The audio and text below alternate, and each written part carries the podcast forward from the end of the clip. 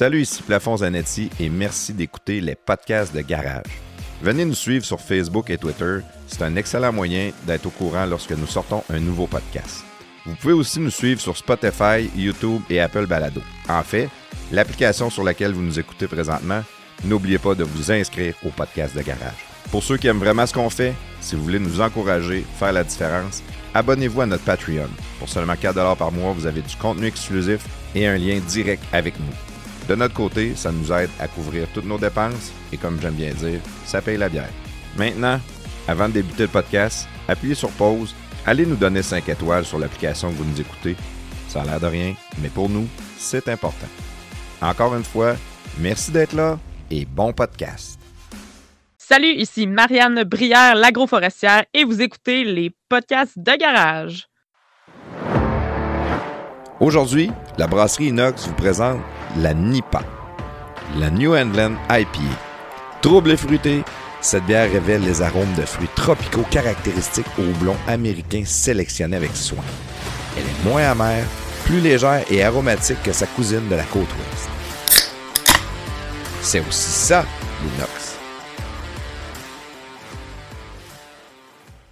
Hey, je veux vous parler de Béton Sanson et de leur service de levage de béton. Vous avez une dalle de béton intérieure qui s'est affaissée ou un vide sous votre dalle, que ce soit pour le résidentiel ou le commercial, pensez à nos amis de Béton Sanson. Une solution rapide et abordable. En moins d'une journée, les travaux sont faits. Pas de retard dans votre échéancier. Les travaux sont même faits en hiver. Béton Sanson couvre toute la province de Québec et de l'Ontario. Soumission en ligne, bétonsanson.com. Béton Sanson, le spécialiste de levage de béton. Épatez les papilles gustatives de vos invités et de votre tendre moitié avec Sochaux le saucissier. Sochaux le saucissier, c'est 62 variétés de saucisses d'agneau, de veau et de porc, dont bacon et cheddar, buffalo, côte levée barbecue, mac and cheese, etc. Toutes nos sortes de saucisses sont disponibles sur notre site web sochaux.com. Venez nous voir à un de nos 7 points de vente, Beauport, Complexe Le Bourgneuf, Grand Marché de Québec, Saint-Nicolas, Boulevard de Lormière, Marine Incarnation, Route du Président Kennedy. Les commandes en ligne sont disponibles en tout temps, sochaux.com,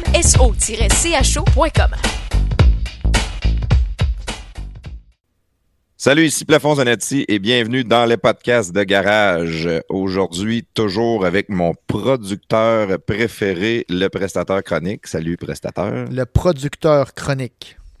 Le producteur ou le présentateur chronique. Ouais. Ouais, et, et aussi avec nous, l'homme le plus beau de Montréal, Claude Fortin. Salut, Claude. Et la grande région aussi, aussi la grande région de Montréal. De la grande. Ah oui, je suis Ouais, sûr. ouais, ouais. D'accord. Montréal, Montréal est la grande région. Claude, est- c'est difficile d'être plus beau que Claude. Hein? Qu'est-ce que t'en penses, prestateur? Non, prestateur, il pense plus. C'est ça, c'est bon, hein? Pauvre, pauvre Claude. Il m'a regardé puis il, est- il est sans mots. Sans mots. Euh, Et j'ai plus rien à dire. Hey, les gars, avant de, avant de commencer, je veux. euh, souvent, c'est quelque chose que je fais tout le temps à la fin, mais je vais le faire au début. Je veux inviter ceux qui nous écoutent euh, à partager le podcast. C'est souvent à ça qu'on a de besoin le plus. Si vous aimez qu'est-ce qu'on fait, partagez-le. Euh, puis vous pouvez nous, suivre aussi. On est sur toutes les plateformes. On est sur la plateforme de, de Choix Radio X. On est sur leur Spotify aussi.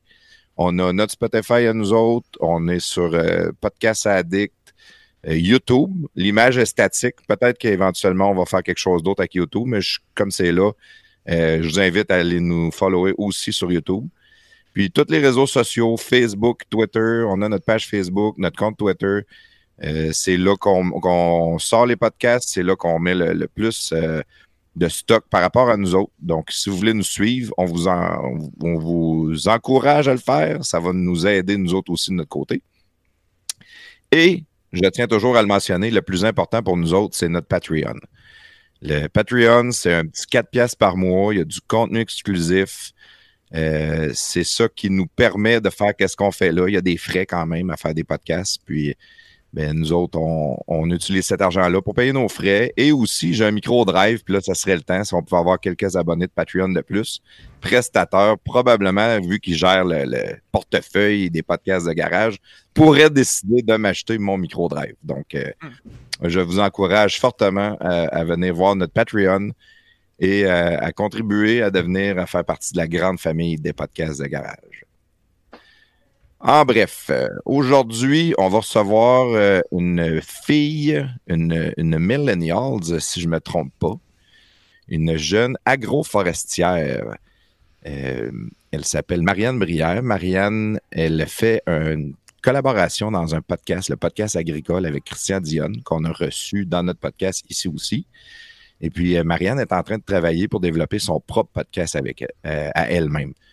Donc, c'est prestateur, je pense. C'est toi qui, qui a pris les devants. Tu as dit, Crime, ça serait une bonne idée. On va inviter Marianne. Oui, exact. J'avais, ben, je l'ai écouté quelques podcasts de l'agroforestière avec Christian et seul aussi. On a fait deux, en tout cas, on a fait une couple tout seul aussi. Là. Puis dans un des podcasts que, que j'avais écouté, j'avais parlé de nous, puis de toi, plafond, puis ça m'avait accroché. J'ai dit, Christy, il me semble que ça serait bon de l'avoir en podcast. Euh... Parce qu'elle n'était pas d'accord avec certaines de mes idées, c'est ça? Entre autres, là, ouais, mais c'était c'était ouais, suite au podcast. Ah, je vais te la ramasser tantôt, inquiétez-vous pas. Là. Je, ne me laisserai pas faire de même certain. C'est ça. C'était suite au podcast que tu avais été avec Christian, euh, que tu avais fait là, sur le, les employés, là, les RH, là, puis tout ça. Là. Oui, oui, oui. Ben, c'est bon. On peut avoir une belle discussion de ça aussi. Je suis convaincu que dans son métier, elle a un défi aussi de, personnel, de gestion d'employés. Euh, ça va être le fun. On va, aller, on, va aller en jaser, mais je veux réellement en savoir beaucoup sur son métier parce que c'est un métier très peu commun. Puis honnêtement, je pense pas qu'il y en ait beaucoup au Québec qui font qu'est-ce qu'elle fait. Donc, euh, on, on va laisser éduquer un peu, si je peux le dire comme ça. Euh, de l'autre côté, Claude, mon ami Mr. Jingle. Oui, oui. Oui, oui. Toi, tu avais fait un jingle pour Marianne, si je ne me trompe pas. Oh, tu as ta guitare. Prêt, t'es prêt. Moi, je voulais faire de quoi pour une première fois ce soir. Euh, je voulais participer. j'ai jamais participé en cuillère romantique. Je voulais en profiter. Non, j'ai jamais été invité pour un cuillère romantique. Dieu merci. Mais j'étais prêt à faire une petite prestation, de jouer le jingle de, de Marianne live que j'ai pas vraiment pratiqué. Puis euh, j'ai pas d'autotune non plus, comme vous m'avez dit tantôt, que j'espère pas me tromper. Puis j'espère pas, pas, me tromper puis sacrer. Puis j'espère pas offusquer les gens de Radio-Canada non plus avec ce jingle-là. C'est vraiment fait humoristiquement. Alors, euh, moi, je suis prêt à le faire si vous voulez, si, euh, par acclamation. Là. Ben, qu'est-ce que tu en penses, prestateur, à la place de mettre notre jingle aujourd'hui? Est-ce qu'on met celui de l'agroforestière avec notre ami Claude qui fait ça ben, live? Moi, je pense qu'on pourrait commencer par un test avec le son de Claude live. Puis euh, si c'est si cacophonique, on, on, on finira ça avec le vrai jingle qu'il a fait enregistrer en studio avec son band. Excellente idée. Ben, Claude, on, on te tend le micro. Euh, laisse aller ton, ton talent de compositeur-interprète. Et, et, et, là là, et là là. est née en 1900 quelque chose, pas loin d'un champ de roses. Elle récolte son foin à l'ombre d'un gros sapin. Amoureuse des abeilles, avec du miel, elle perd son sommeil. C'est Marie-Anne Brière, l'agro forestière.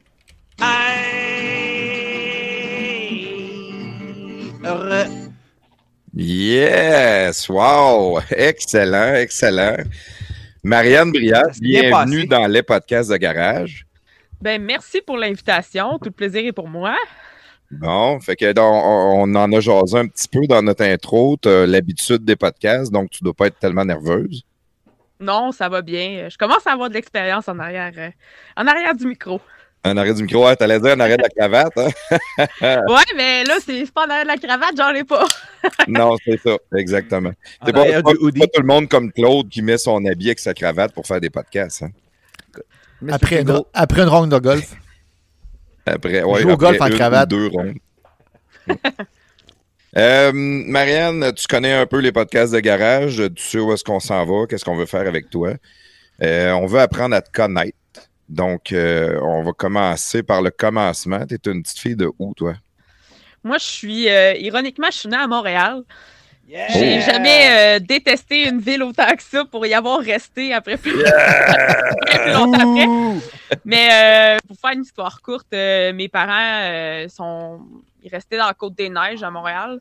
Ah, ben on, a, on, a, habité là. Time out, time out, là. Time out, là. Tu sais, j'ai resté à une ville à Montréal, puis j'ai pas aimé le coin. J'espère, tu sais. Attends, j'y suis retournée dans Côte-des-Neiges quand j'étais étudiante. J'ai pas appris ma leçon. Non, non. Mais euh, c'est ça, mes parents, ils restaient à Montréal. Je suis née à Montréal. J'ai été à la garderie à Montréal. J'ai appris quasiment l'anglais avant de parler français. Puis pour le travail, ben mon père, euh, il, a, a dû déménager dans le coin de, Victoriaville parce qu'il voulait aller travailler pour Cascade. Puis an- anciennement, quand tu voulais travailler pour Cascade, il fallait que tu restes dans le village de Kings Falls. Fait qu'en attendant de faire construire notre maison, euh, qui devait être adaptée parce que ma mère était en chaise roulante, donc, euh, on est resté à Victo en attendant que la maison soit construite à Kings Falls. Puis là, ben, j'ai passé euh, toute mon enfance à Kings Falls. Euh, été à l'école secondaire dans le village à côté. J'ai été au cégep de Victo euh, à côté parce que pour donner quand même un coup de main à mon père avec ma mère puis tout ça. Puis, euh, c'est une belle région, le centre du Québec. J'y suis pas revenue pour rien, en fait, pour m'établir pour de vrai. C'est de là que je viens. Puis euh, on pourra parler de, de mes études là, euh, au moment que tu voudras. Ouais, ouais, ben non, mais c'est une étape à la fois. Là, mais Ouais, c'est resté à Montréal jusqu'à quel âge à peu près? Ah, j'ai resté deux ans. Là, on n'a vraiment pas resté longtemps. Euh, mais Tes parents venaient de Montréal ou? Euh, ma mère venait des environs de Montréal. Mon père, il vient plutôt du coin de Trois-Rivières, Notre-Dame du, du Mont-Carmel, Shawinigan, dans ce coin-là. Fait que euh, mes parents se sont rencontrés justement euh, parce que ma mère avait des troubles d'ordinateur à, à travailler à l'Office des personnes handicapées. Puis elle, avait elle a tombé sur mon père, puis elle a décidé de, de l'inviter après l'avoir vu comme une fois parce qu'elle avait fait réparer son ordinateur. Ou son, Ton son- père était réparateur d'ordinateur, dans le fond? ben, il est informaticien, il était technicien en informatique. Ah oui, ton père était informaticien dans les années. euh, dans quelles années, ça? Euh, ben, dans les années 90, même euh, les années 80, là. Puis euh, il a fait ça pendant pas loin d'une trentaine d'années, mais il a pris sa retraite jeune. là. Il a pris sa retraite à 53 ans. Que, Hey boy! Ouais. Mais mon père est un peu fou, en guillemets, euh, puis j'ai un peu irrité de lui. Il fait jamais rien comme personne. Là. Puis euh, lui, ce qu'il s'est dit, en fait, parce qu'on a beaucoup de gens dans notre famille qui sont décédés puis à des âges relativement jeunes. euh, puis lui, en fait, il s'est dit, moi, je vais prendre ma retraite de 53 ans à 70, puis rendu à 70, je verrai. Fait que, Oh mais rendu à 70, moi, je sais que je vais, je vais avoir l'argent, puis je vais être capable de le supporter, puis de, tu sais, de... ça va être à mon tour. une. OK, ça va être à ton tour. C'est ça, en Wow. plein ça. Puis, euh, parce que, tu sais, par exemple, euh, il y a un de mes oncles qui est sorti de la piscine, puis il s'est écroulé direct là, crise cardiaque, dans le bâton. Il venait d'avoir 60 ans, il allait prendre sa retraite. Finalement, il l'a jamais pris. Aïe, aïe, aïe. Euh, il y, a, il y a un de ses frères à mon père qui est décédé du cancer de la gorge, très jeune aussi, à 55 ans. Euh, fait que dans ce temps-là, ça, ça t'apporte une autre vision de. Une autre vision. Puis euh, justement, avec, euh, avec le fait que ma mère soit malade, elle avait la taxie de Fred Reich. Ça ressemble un peu, je dirais, à la sclérose en plaques, là, grosso modo. Fait que, sais, Ah elle m'a ouais. eu, elle, était- elle était déjà handicapée, puis tout ça. Fait que ça, on en a profité comme elle a voulu, puis ben, elle a décidé que elle a fait appel à l'aide médicale à mourir, puis euh, c'était son choix, puis elle, euh, avec la COVID là, ça l'a frappé fort. euh. ça c'est des des effets collatéraux qu'on pense pas tout le temps, mais il y a beaucoup de gens, dont ma mère, qui ont eu des effets tellement forts au niveau émotionnel, au niveau de, parce qu'elle pouvait plus sortir, elle allait au restaurant, aller magasiner, c'était c'était ses passe-temps, c'était ses hobbies. Ça, ça a tout été coupé, tu sais, puis fait que ça rend, ça, ça a donné un coup dur, puis ça l'a, ça l'a mis le, le, le clou dans le cercueil pour pas faire de mauvais jeu de mots, Ouais. là. Elle s'est dit, moi, je suis plus capable. mais là, puis, t'as euh, peu, là, on va, on va, on va étirer un peu plus là-dessus, je Mhm. pense, là, parce que là, on, mettons, on était sur ton père pour commencer. Ton père qui est informaticien, euh, il va réparer l'ordinateur à ta mère où ce qu'elle travaille. Ils se Ouais. rencontrent, tombent en amour. Ouais. Restent ensemble plusieurs années. euh, Ouais. Ont un enfant. Sont à Montréal, les deux. À un moment donné, ton père, il veut s'en aller travailler pour euh, Cascade, comme tu disais.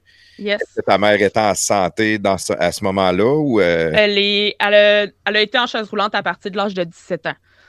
Oh, fait que ton père a connu ta mère en chaise roulante. Absolument. Wow. Wow, c'est hot, Ouais. ça. Puis elle était en chaise roulante pour quelle raison? Euh, ben, c'est ça, avec l'ataxie de Friedreich, c'est une maladie neurodégénérative qui, euh, qui attaque euh, en fait les, les nerfs, puis ça fait en sorte que ça réduit la coordination et tout ça. Puis entre autres, ça, ça le, chez elle, ça a fait en sorte que euh, marcher, c'était plus possible. Il y avait des pertes d'équilibre. Euh, fait que ça, ça avait de l'impact sur sa mobilité. Puis petit à petit, elle a perdu de la mobilité avec les années. là. Puis ils ont su qu'elle avait cette maladie-là, elle avait quel âge? Euh, je pense qu'elle avait 14-15 ans parce que sa sœur aussi l'avait, cette maladie-là. voyons donc. Il y avait deux enfants sur cinq euh, que ma grand-mère a eu qui avaient la taxi de. Fait que ça. C'est-tu une maladie qui est, euh, qui, qui est tra- pas transmissible, là, mais qui. euh, c'est quoi le nom? Génétique. Ouais. hein. ça, ça. Moi, dans le fond, euh, moi, je suis porteuse. Fait que euh, si j'ai des enfants avec un gars, ben, je vais avoir des tests génétiques à faire. Dans le fond, ce gars-là va avoir des tests à passer pour être sûr que lui n'est pas porteur, pour être certain que, mettons, les enfants que nous, on a, euh, soient pas atteints de cette maladie-là. Ok, parce que les deux parents les sont deux- porteurs. Ils peuvent, euh, l'enfant Ouais. peut l'avoir.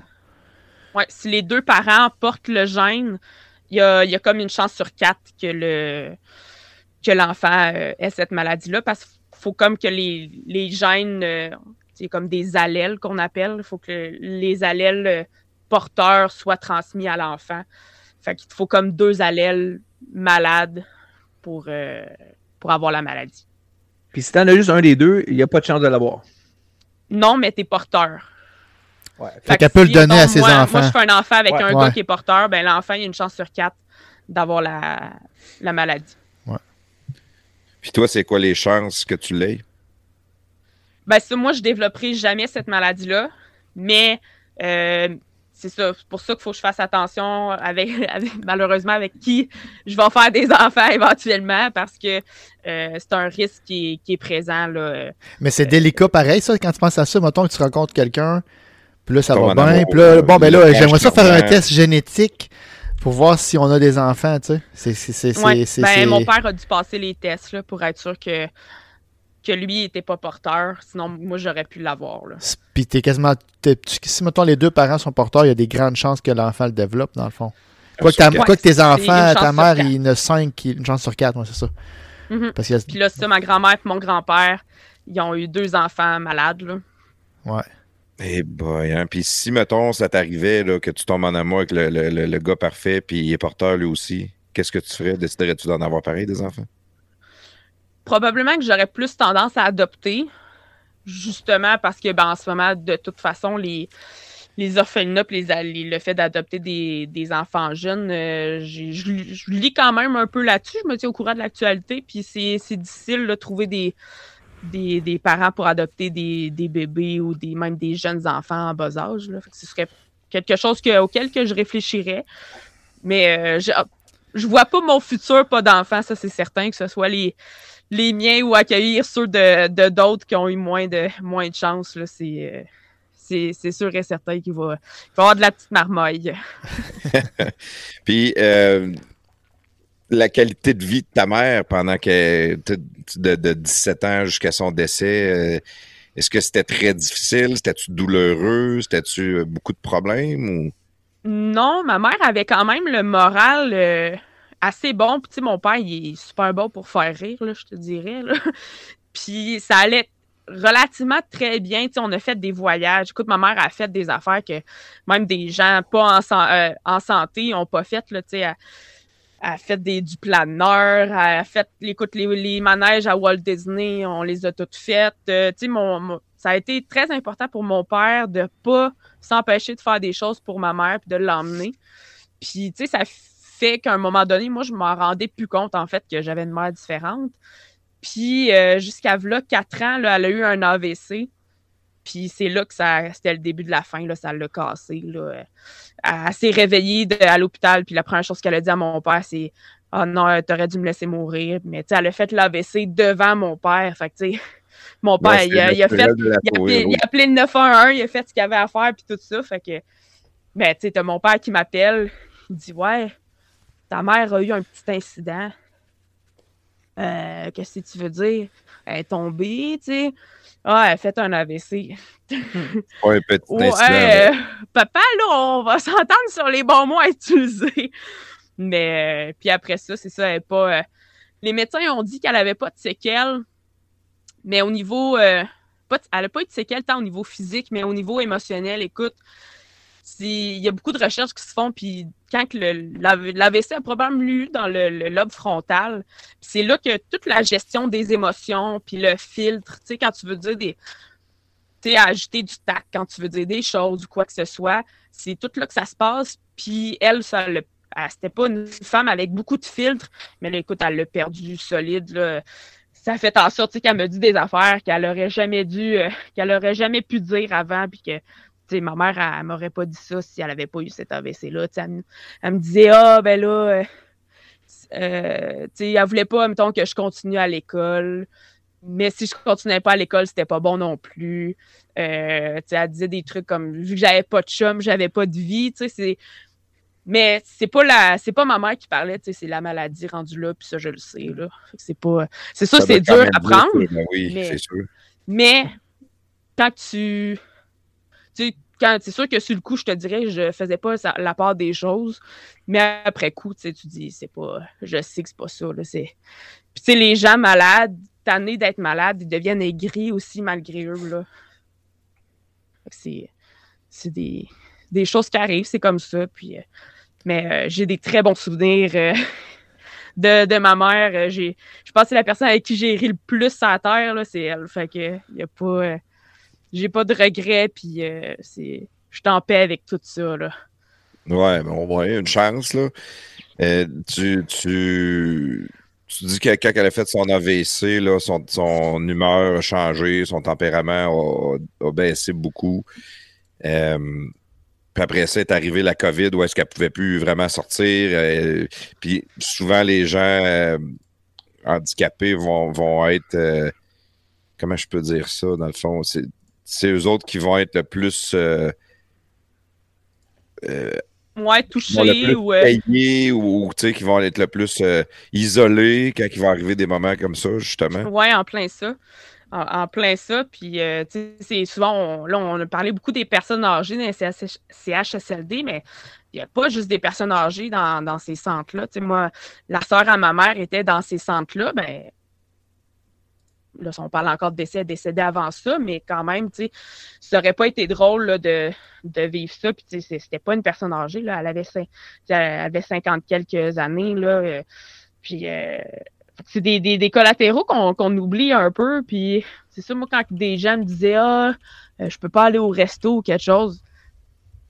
Il y a, il y a du monde qui aller au resto, c'est rien que ça qu'ils peuvent faire. Ils peuvent pas aller prendre une marche.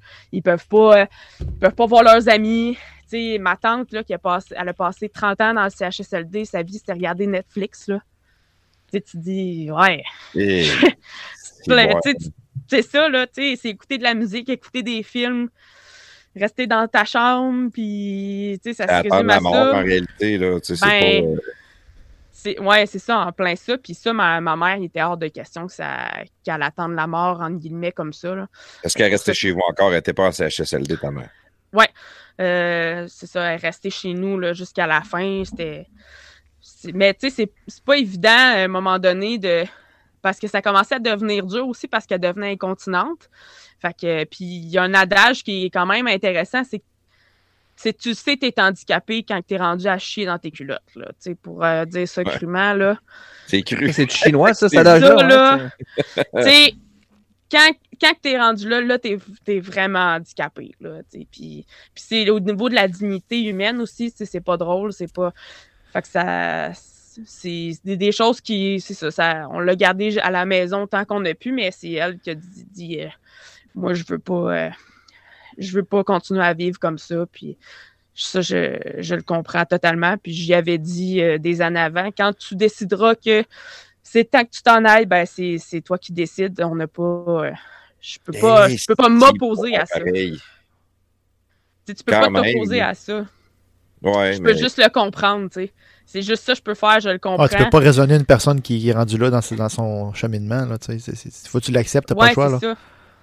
Puis, euh, tu sais, moi, quand les gens disent, ah, ben là, on peut pas euh, encourager ça ou quelque chose, parce qu'elle, en fait, c'était pas tout à fait encore accepté au Québec, là. C'était comme en, deux cracks, là, euh, au niveau de la loi canadienne puis québécoise. Puis elle a dû aller devant un juge expliquer pourquoi elle voulait avoir cette, cette avoir l'aide médicale à mourir puis tout ça. Puis tu sais, il y a des, des reportages qui passaient puis tout ça, puis tu regardes les commentaires sur Facebook puis là, ah ben là, là les gens ils vont tous se mettre à se suicider puis tout ça. Non, il y a des gens tu sais qui en ont réellement besoin. On fait même pas souffrir des animaux, tu sais. Je Ouais. sais, j'ai été technicienne en santé animale. On fait pas souffrir les animaux, ben on n'a pas, on n'a pas d'affaire à faire souffrir les humains, surtout quand c'est le, le, le souhait de la personne puis qu'elle est malade depuis des années. Tu sais, elle avait pas un petit rhume là. fait que Ça, c'est les bases catholiques. C'est la religion qui bloque un peu cette, cette mentalité-là. là. Ouais, euh, ben absolument. Puis il y a aussi un, il y a aussi une peur de l'abus de ce genre de procédure-là, mais c'est tellement, il y a tellement d'étapes dans le, tu sais, ça, c'est, ça, be- tu sais, elle a eu des évaluations psychiatriques par deux médecins différents. Après ça, euh, tu sais, c'est tout un processus au niveau, euh, il y a de la paperasse. Après ça, rendu à l'hôpital, ben ils ont demandé quatre à cinq fois s'ils étaient sûrs, là. puis juste au moment avant d'injecter les médicaments. Fait que tu sais, c'est vraiment, c'est pas un. C'est pas demain matin que tu dis C'est pas un coup de tête, là. Ah non, pas du tout. Tu sais, c'est pas. Bon, ben moi, euh, ça me tente plus d'être ici, euh, j'éteins les lumières. Fait que c'est un, un processus euh, bien encadré, selon ce que j'ai vécu, là. Ouais. Fait que c'est. C'est encadré. euh, en réalité, eux autres, qu'est-ce qu'ils essaient de faire, c'est de, te décourager quand même, tu sais. Puis c'est drôle qu'on parle de ça. Moi, je viens de faire mon testament très récemment. Puis euh, j'en ai parlé de ça avec le notaire. Parce que j'ai dit, moi, si, euh, si un jour euh, je deviens Alzheimer, je veux l'aide médicale à mourir, tu sais. Puis faut. Une fois, fois que tu es rendu avec l'Alzheimer, tu peux plus la demander. Parce que là, ils vont dire, ben non, tu pas toute ta tête, il faut que ce soit une, une décision éclairée. J'étais là, ouais, mais Ouais, en plein ça. je veux la prendre tout de suite. Si je fais de l'Alzheimer, quand vous voyez que ça n'a plus de sens, je tirerai à la plug pour moi. Puis ils le font pas. Pas encore. Ça veut pas dire qu'ils le feront pas un jour, mais ils le feront pas parce que justement, il y en a qui vont peut-être bien décider de tirer à la plug trop vite pour grand-papa parce que grand-papa a de l'argent ou tu sais, il peut avoir de la Ouais, dans, dans, dans ce, dans ça. Mais, euh, mais tu sais, peu importe, c'est c'est quand même probablement une expérience traumatisante. Est-ce que est-ce que c'est enrichissant en même temps euh, ou? Euh, je te dirais que euh, ça fait bien réfléchir à ce que tu veux dans la vie. c'est vraiment ça, moi, qui. Tu sais, tu te dis, euh, Chris, c'est pas vrai je vais me lever le matin puis haïr ma vie, là. Tu sais, c'est ça, c'est sûr. Tu dis. Tu sais, moi, avec tout ce que j'ai, tu sais, j'ai mes deux jambes, j'ai j'ai toute ma tête, j'ai. Non, c'est. Tu le nombre de gens qui se lèvent le matin puis qui aiment pas leur vie, tu. Puis qui peuvent changer quelque chose. Il y en a gros, tu sais, comment de gens. Moi, j'ai travaillé euh, justement chez, chez Plastique Cascade, puis en grosso modo, c'est t'emballes des assiettes de plastique dans des sacs de plastique. Pendant 12 heures de temps, t'es debout, puis t'as de la radio, puis tout le temps, il y a même trois Christy Tunes qui passent, là. c'est quasiment de la torture mentale. Puis ça, j'ai fait ça comme job étudiante pendant sept ans.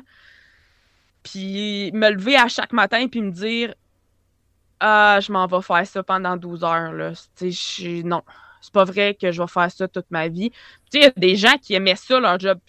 Ouais, ben, ben pour parfait. aussi, ben oui. Il y a du monde, il, y a- Une chance. il faut du monde pour tout. Il faut du monde pour tout. Tu sais, des vidangeurs, des, des plombiers, des n'importe quoi.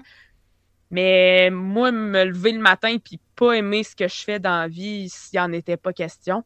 Puis, ça m'a fait gros réaliser que on, puis tu sais, je suis quand même encore jeune, là, on a un sablier qui tourne, puis on le sait pas, est où, il est où le dernier grain, tu sais. Fait que c'est de, de vouloir en profiter, puis de vouloir vraiment faire qu'est-ce que je veux, puis de... C'est ça, de... Fait que tu sais, ça a fait... Ça a mis bien des choses en perspective. T'as as eu beaucoup de ça comme exemple aussi. Si on parle de ton père, qu'il y a plein de monde qui sont morts jeunes autour de lui, Ouais. que, que lui a décidé qu'il allait prendre sa retraite jeune en, en espérant euh, en espérant manquer d'argent à 70 ans puis vivre encore plus vieux, dans le fond, tu. Ouais, c'est un peu ça. Euh, ben justement, c'est ça, avec tout ce qui nous est arrivé comme, comme décès, parce qu'on a perdu, dans les dernières années, là, on a perdu 6-7 personnes euh, facilement. Puis, euh, fait que, à chaque fois, tu dis, ouais, ça, ça, ça, brasse des affaires, puis ça remet des choses en perspective. Puis, à quelque part, j'essaye de le prendre positif en voulant dire, ben, au moins, ça me, ferait, ça me fait réaliser des choses. Tu sais, c'est la, chance qu'on a. Puis, tu on a, on a bien beau dire, être pour ne pas nommer la situation présente, être d'accord ou non sur, sur des, des, choses, mais dire qu'on est dans une dictature, j'irais peut-être pas jusque-là. Euh, on se fait pas tirer des balles quand on n'est pas d'accord avec quelqu'un. Fait que c'est. Euh, on est chanceux au Québec, puis on est chanceux en tant que peuple, puis on est chanceux pour bien des affaires, autant les changements climatiques, autant pour notre système de santé, autant on est dans les plus privilégiés sur la planète. Ça j'en suis persuadée. Là, pour toutes sortes de raisons, mais bref, tout, ça, tout ça pour dire que je, je, veux réaliser ce que je veux réaliser dans la vie, puis le, le plus possible, le plus possible. Ouais, ouais, ouais. Avec, avec le privilège qu'on a ici.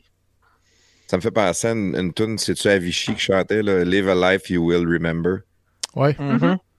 C'était ça, hein, ouais. ouais. Très, bonne, très bonne chanson, ouais. Très bonne chanson, mais c'est une, une, morale de vie d'une certaine manière. Tu sais, le, le, de faire qu'est-ce que t'aimes, de profiter de la vie au maximum, pas juste d'être euh, d'être négatif, puis de détester tout ce qui se passe autour, puis de penser que tout est de la merde. Ouais, c'est ça. C'est sûr que c'est sûr que d'avoir une vision de la vie différente, tu sais, j'ai eu un traumatisme moi, quand j'avais 16 ans, puis ça m'a ouvert les yeux sur la vie, ça m'a ouvert un œil. Dans le fond, ça m'a fermé un, ça a ouvert l'autre. C'est la, la, joke que je fais euh, à l'occasion, mais à un moment donné, ça prend des couilles. C'est l'expression, pas, physiquement, mais à un moment donné, ça prend des couilles pour, pour euh, la changer, sa vie.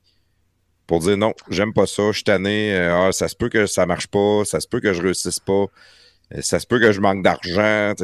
Mais des fois, il faut que tu le fasses pareil. Il faut que tu en fasses des moves. Ça peut être de déménager, ça peut être, tu te dis que tu es heureuse au Québec, mais ça peut être d'aller dans un autre pays. Ça peut, ah être oui, absolument. ça peut être de se séparer d'un conjoint de conjointe avec qui on n'est pas si bien que ça. À un moment donné, il faut être capable de, de faire une introspection et dire moi, là, c'est quoi que je veux vraiment? C'est tout ça que je veux jusqu'à la fin. Oui, puis souvent, ben, l'humain, on est un peu mal fait parce qu'on fait ces réalisations-là quand il arrive des gros événements un peu traumatisants. On, on attend tout le temps un peu ça, quand les gens sont malades, ils disent ah, là, je reprends ma santé en main ou quand. Fait, on n'est on pas bien fait, mais écoute, c'est quand même mieux de poser action que de, que de rien faire, ça c'est certain. Exactement. Puis euh, quand ta mère elle a pris la décision, euh, après son AVC, ça n'a pas dû être immédiatement après qu'elle a dit je veux l'aide médicale à mourir? Euh, ben, elle avait ça en tête depuis quand même longtemps, je te dirais, parce qu'elle avait fait des démarches pour euh, regarder en Suisse, parce qu'en Suisse, c'était permis, puis euh, ils acceptaient comme les, étrangers pour ce genre de procédure-là. Puis en tout cas, puis elle a toujours, dans les, les, les six, sept dernières années de sa vie, ça lui a beaucoup trotté en tête. Fait que, tu sais, quand elle nous l'a dit, ça n'a pas été vraiment une surprise. Ça a été plus le moment qui a été une surprise, c'est parce que tu dis, euh, là, on est en pleine pandémie, euh, tu dis autour de toi, tout est en train de changer. Là, tu dis, là, ta mère te dit, ben, regarde, moi, c'est fini, j'éteins la lumière, puis je m'en vais, puis euh, merci, bonsoir. En, personne ou au téléphone? elle me l'a dit en personne, mais, tu sais, ça. Ça l'a fait, ça ça fait une, une accumulation, mais tu tu dis, bon, moi, je suis moi, à sa place, j'aurais fait quoi? J'aurais fait la même chose. Puis, à quelque part, euh, tu sais, on est qui pour décider du sort de quelqu'un, entre guillemets, tu. Euh,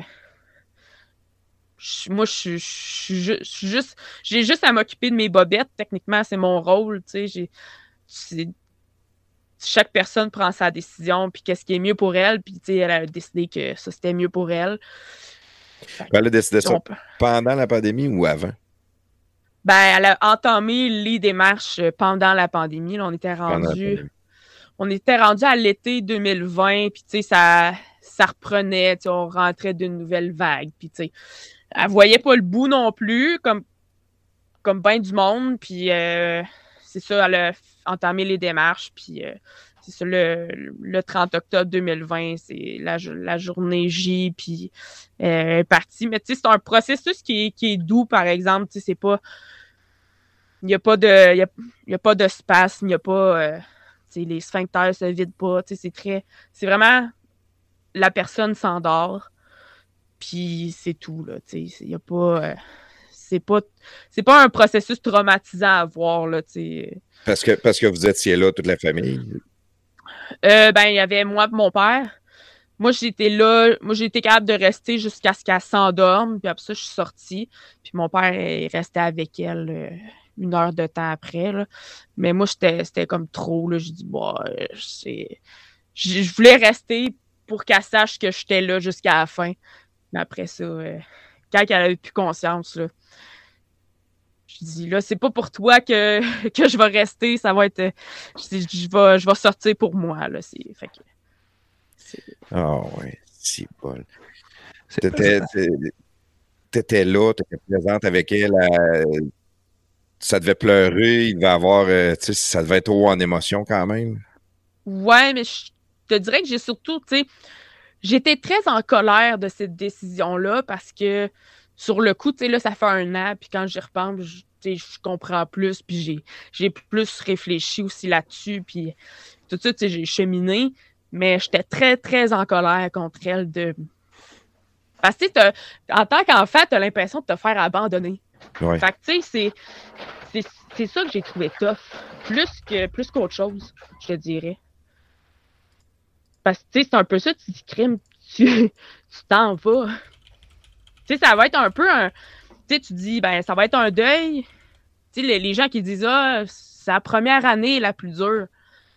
Non, parce que, tu sais, je si je me marie, ma mère est pas là. Si j'ai des enfants, ma mère est pas là. Il y a toujours. Elle sera plus là. Fait tu sais, c'est des choses que, des fois, moi, les gens, pour me réconforter, disent, ah, la première année, c'est la plus dure. Non, moi, je trouve pas. Je trouve, tu sais, il y, a- il y a tout le temps des étapes. Tu dis, Christy, j'aurais aimé ça qu'elle soit là. c'est des. Mais tu sais, c'est un processus. Puis je suis pas première, puis je suis pas dernière à, vivre ça. C'est juste que de cette façon-là, c'est un peu plus euh, hors du commun, si on veut. Parce que c'est pas un accident de voiture ou c'est pas euh, une maladie euh, mortelle non plus. C'est c'est une maladie dégénérative. Fait que les dommages allaient continuer à, à être là, mais. Mais c'est- une, façon spéciale de vivre un deuil. Mais euh, de manière générale, après un an, je, suis très en paix, je suis très. euh, je suis capable d'en parler, puis c'est pas. euh, pas trop émotif ou quoi que ce soit. Fait qu'au au, départ, quand elle te l'a annoncé, c'était un peu de la rage que tu avais. Tu étais, fâché après elle parce qu'elle allait vous abandonner. Tu as-tu dit ça ou non? Tu gardais ça pour toi? Euh, non, je lui ai dit. Moi, j'ai tout dit. J'ai tout dit ce que j'avais à dire. Que moi, j'ai dit, c'est pas vrai que je vais partir avec pas de avec pas mes bases CT puis mes points CI d'établis avec elle. Puis euh, j'ai. puis, tu sais, je l'ai pas faite pour elle, je l'ai faite pour moi. Je dis, moi, si je te dis pas ça, c'est moi qui va euh, me taper sa tête après. Puis c'est- moi qui vais avoir des regrets après. Fait que ça, elle l'a accepté. Puis, ça n'a pas, ça pas tout fait son affaire, là, ça c'est sûr. Mais, on a, on a mis nos bases CT, nos points CI, puis, au final, c'est. Ma mère a toujours eu le dernier mot dans sa vie, même, même jusqu'à sa mort, littéralement. Ton père, là-dedans, lui, qui était euh, en amour, tu sais, même s'il était handicapé, ça ne l'a jamais dérangé. Il l'a aimé, il s'est occupé d'elle, il, a- il a essayé de la faire vivre. Toutes des choses pour dire, regarde, t'es pas limité par ton handicap, on va aller partout, on va aller en voyage, on, on va, on En va vivre. Tu vois, c'est beau la vie. Puis à un moment donné, sa femme, elle annonce que elle c'est assez, puis euh, lui, il a pris ça comment? Ah, il en pleure encore, là. Il en pleure encore. Il en pleure euh, à tous les jours, je te dirais. Là. Il, il s'ennuie de sa blonde. Si- Mais, ouais. Ouais, pour. euh, j'ai dit tout à mon père, si, ça me fait chier, mais je cherche un gars comme toi, tu sais. Fait que c'est. Euh, ça fait chier parce que tu dis, crime, je cherche mon père comme chum. Tu sais, mon père, euh, il a mis la barre haute, là. Fait que, c'est pour ça que je suis encore célibataire, d'après moi, là. J'étais un peu difficile.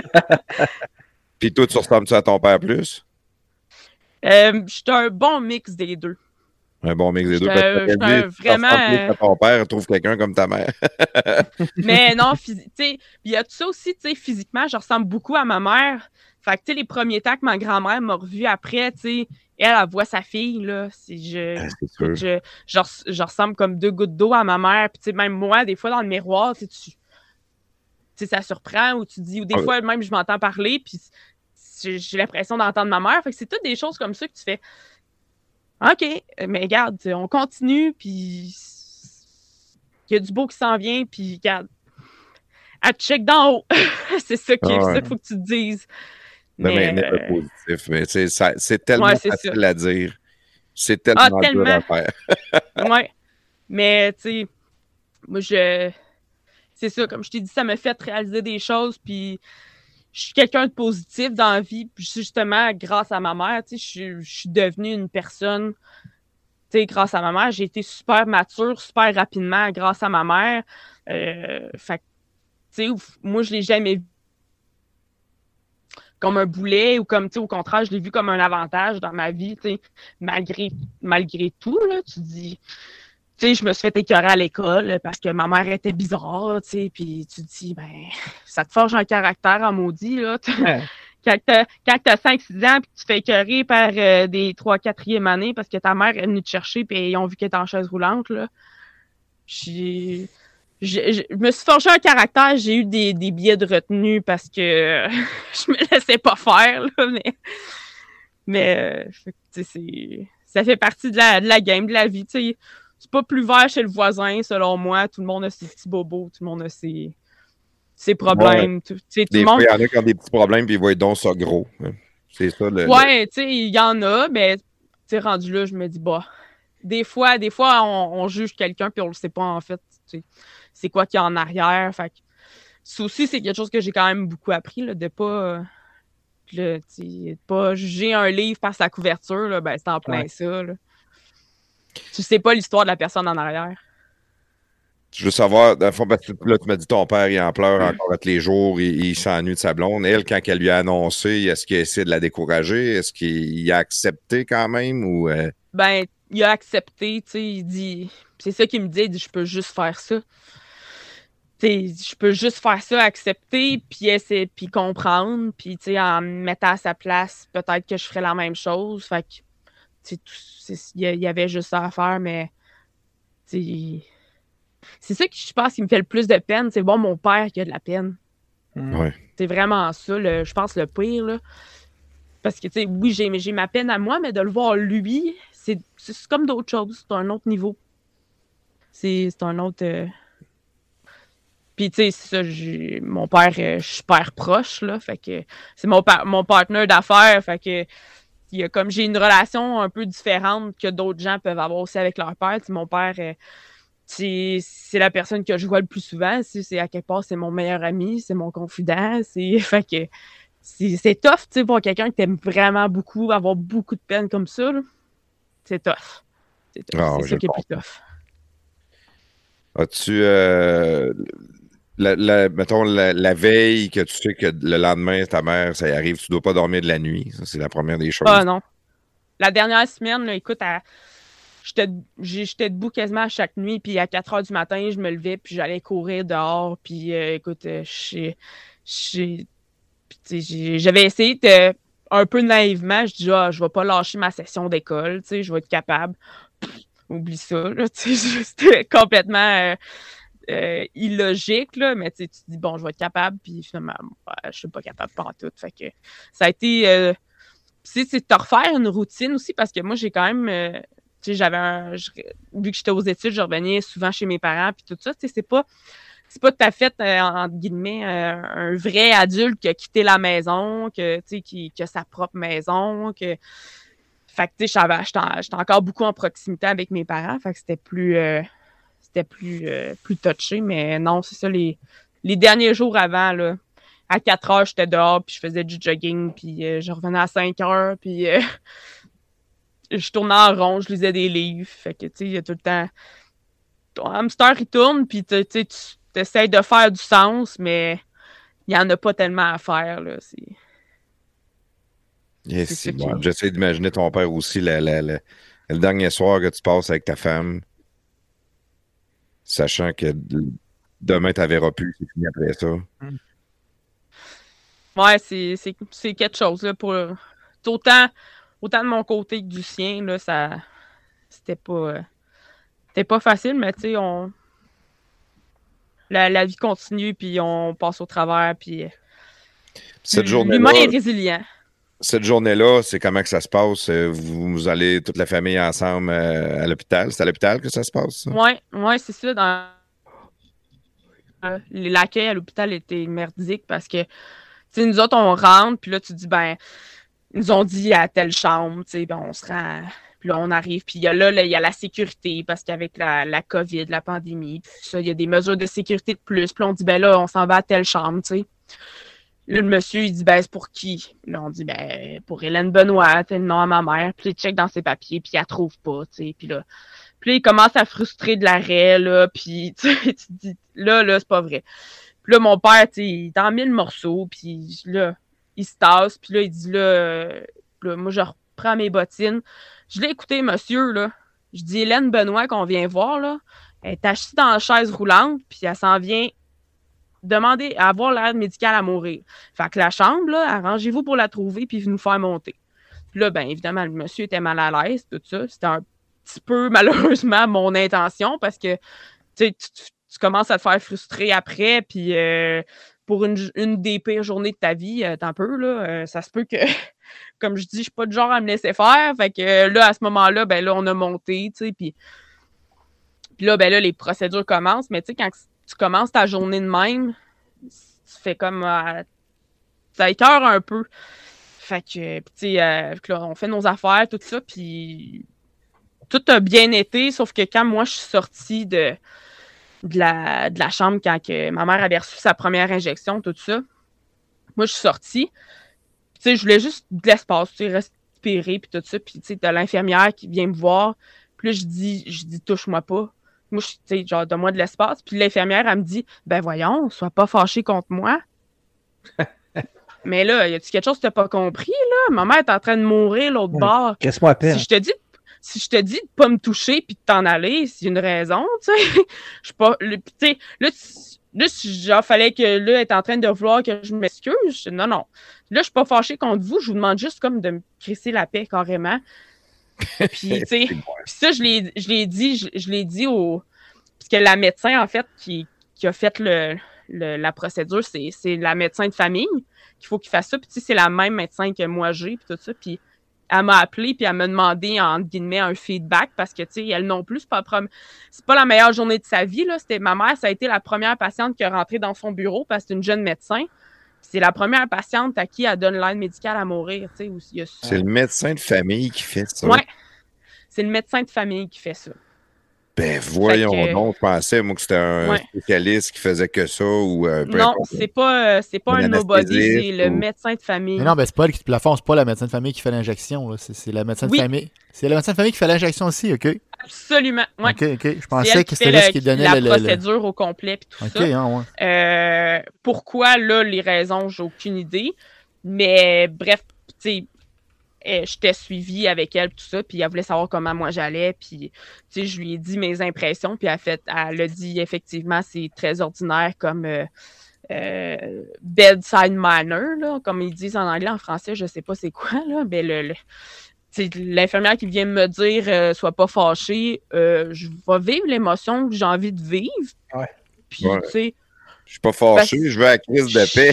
c'est ça, tu sais je, suis fâchée, je suis triste, je suis tu. Fait que là, c'était comme deux. euh, tu sais, ça peut paraître super anodin quand tu es comme à l'extérieur de cette situation-là, mais tu sais, quand tu es en train de vivre ça, euh, c'est tu déjà une journée assez moche. Puis là, t'as t'as comme deux personnes qui tapent ses rognons en dedans de deux heures. euh, mettons que c'est, ça a été amélioré, mettons, comme, euh, comme processus. Puis, nous autres, on était à un petit hôpital là, à Victoriaville. C'est pas super grand. Puis, c'est pas.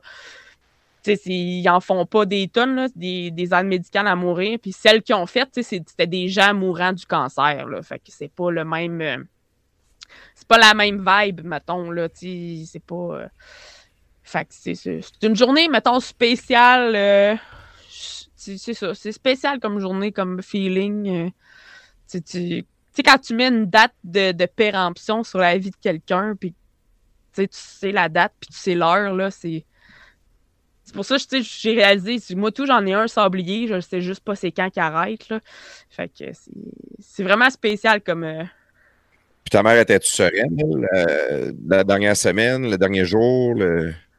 Ah, elle était, elle était sûre de sa décision. Elle était, écoute, elle allait pas revenir sur ses, sur sa décision, là. Euh, C'était quelqu'un de, de têtu. Fait que quand elle prenait une décision, là, c'était, c'était, c'était ça qui était ça, là. Ça, dérogeait pas de, de ses opinions beaucoup.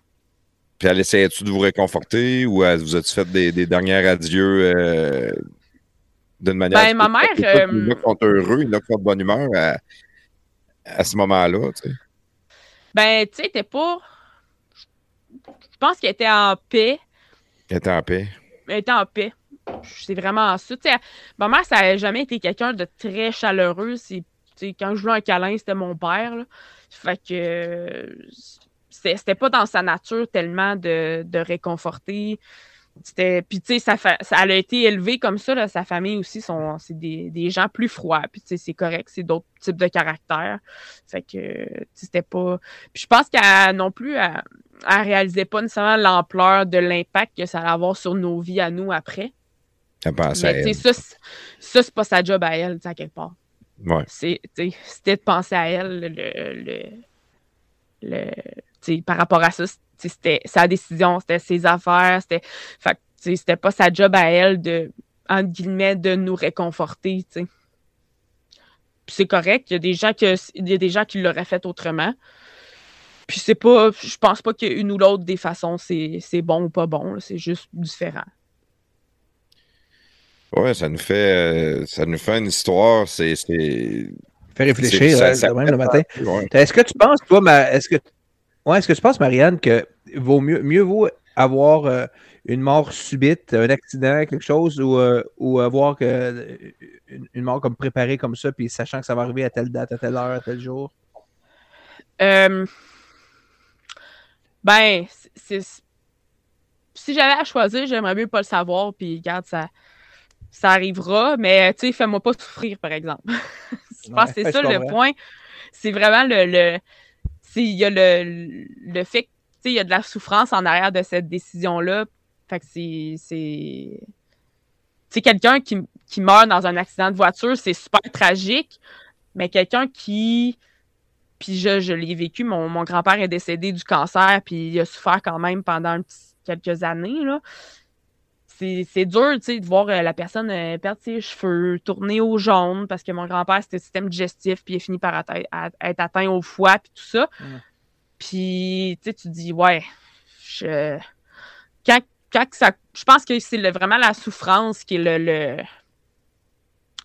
Le, le- le facteur euh, le plus important. S'il n'y en a pas de souffrance, c'est ça le mieux. Le, le mieux, c'est vraiment, à quelque part, c'est ça qu'il essaye de reproduire avec l'aide médicale à mourir, c'est de mourir dans son sommeil, puis tu t'en rends pas compte. Fait que c'est... Il y a personne qui dit « Ah, mon Dieu, il a tellement... Il a tellement souffert quoi que ce soit. » Le, le mari à ma grand-mère, il est parti comme ça, puis il s'est éteint, puis Dans son Ben, sommeil. dans son À vrai- sommeil. À là. vrai dire, moi, je le disais plus pour ceux qui restent. Là. C'est- Je me suis peut-être mal exprimé tantôt. Pour ceux qui, moi- pour moi, ceux ma qui mère, euh, restent, Ouais. Ma mère, elle est décédée du cancer, il 5 ans, un cancer du cerveau, mais tu sais, elle a, ça a été découvert au mois d'août, puis elle est décédée en Mm. janvier, donc c'était quand même été assez concis puis Ouais. rapide. Et tu savais que ça s'en allait là, puis tu savais de jour en jour qu'on se rapprochait, on se rapprochait jusqu'à la fin, tu sais, c'est d'une journée ou d'un moment à l'autre. Tu sais, tu te prépares, mais sans vraiment te préparer. Mais quand c'est vraiment dit, c'est le 14 janvier, puis bam, Ouais. ça va être ça, J'essaie de voir, euh, tu sais, de me l'imaginer, mais j'ai de la misère. C'est un peu là ma Bon, ouais, je question. comprends ta question. Ben, tu sais, pour avoir vécu les deux, je te dirais que c'est un peu plus réconfortant de savoir la date puis l'heure. Ça peut être, paraître très étrange, mais tu, sais, tu dis, c'est là que ça se termine. La, la souffrance, elle se termine là. Et pas.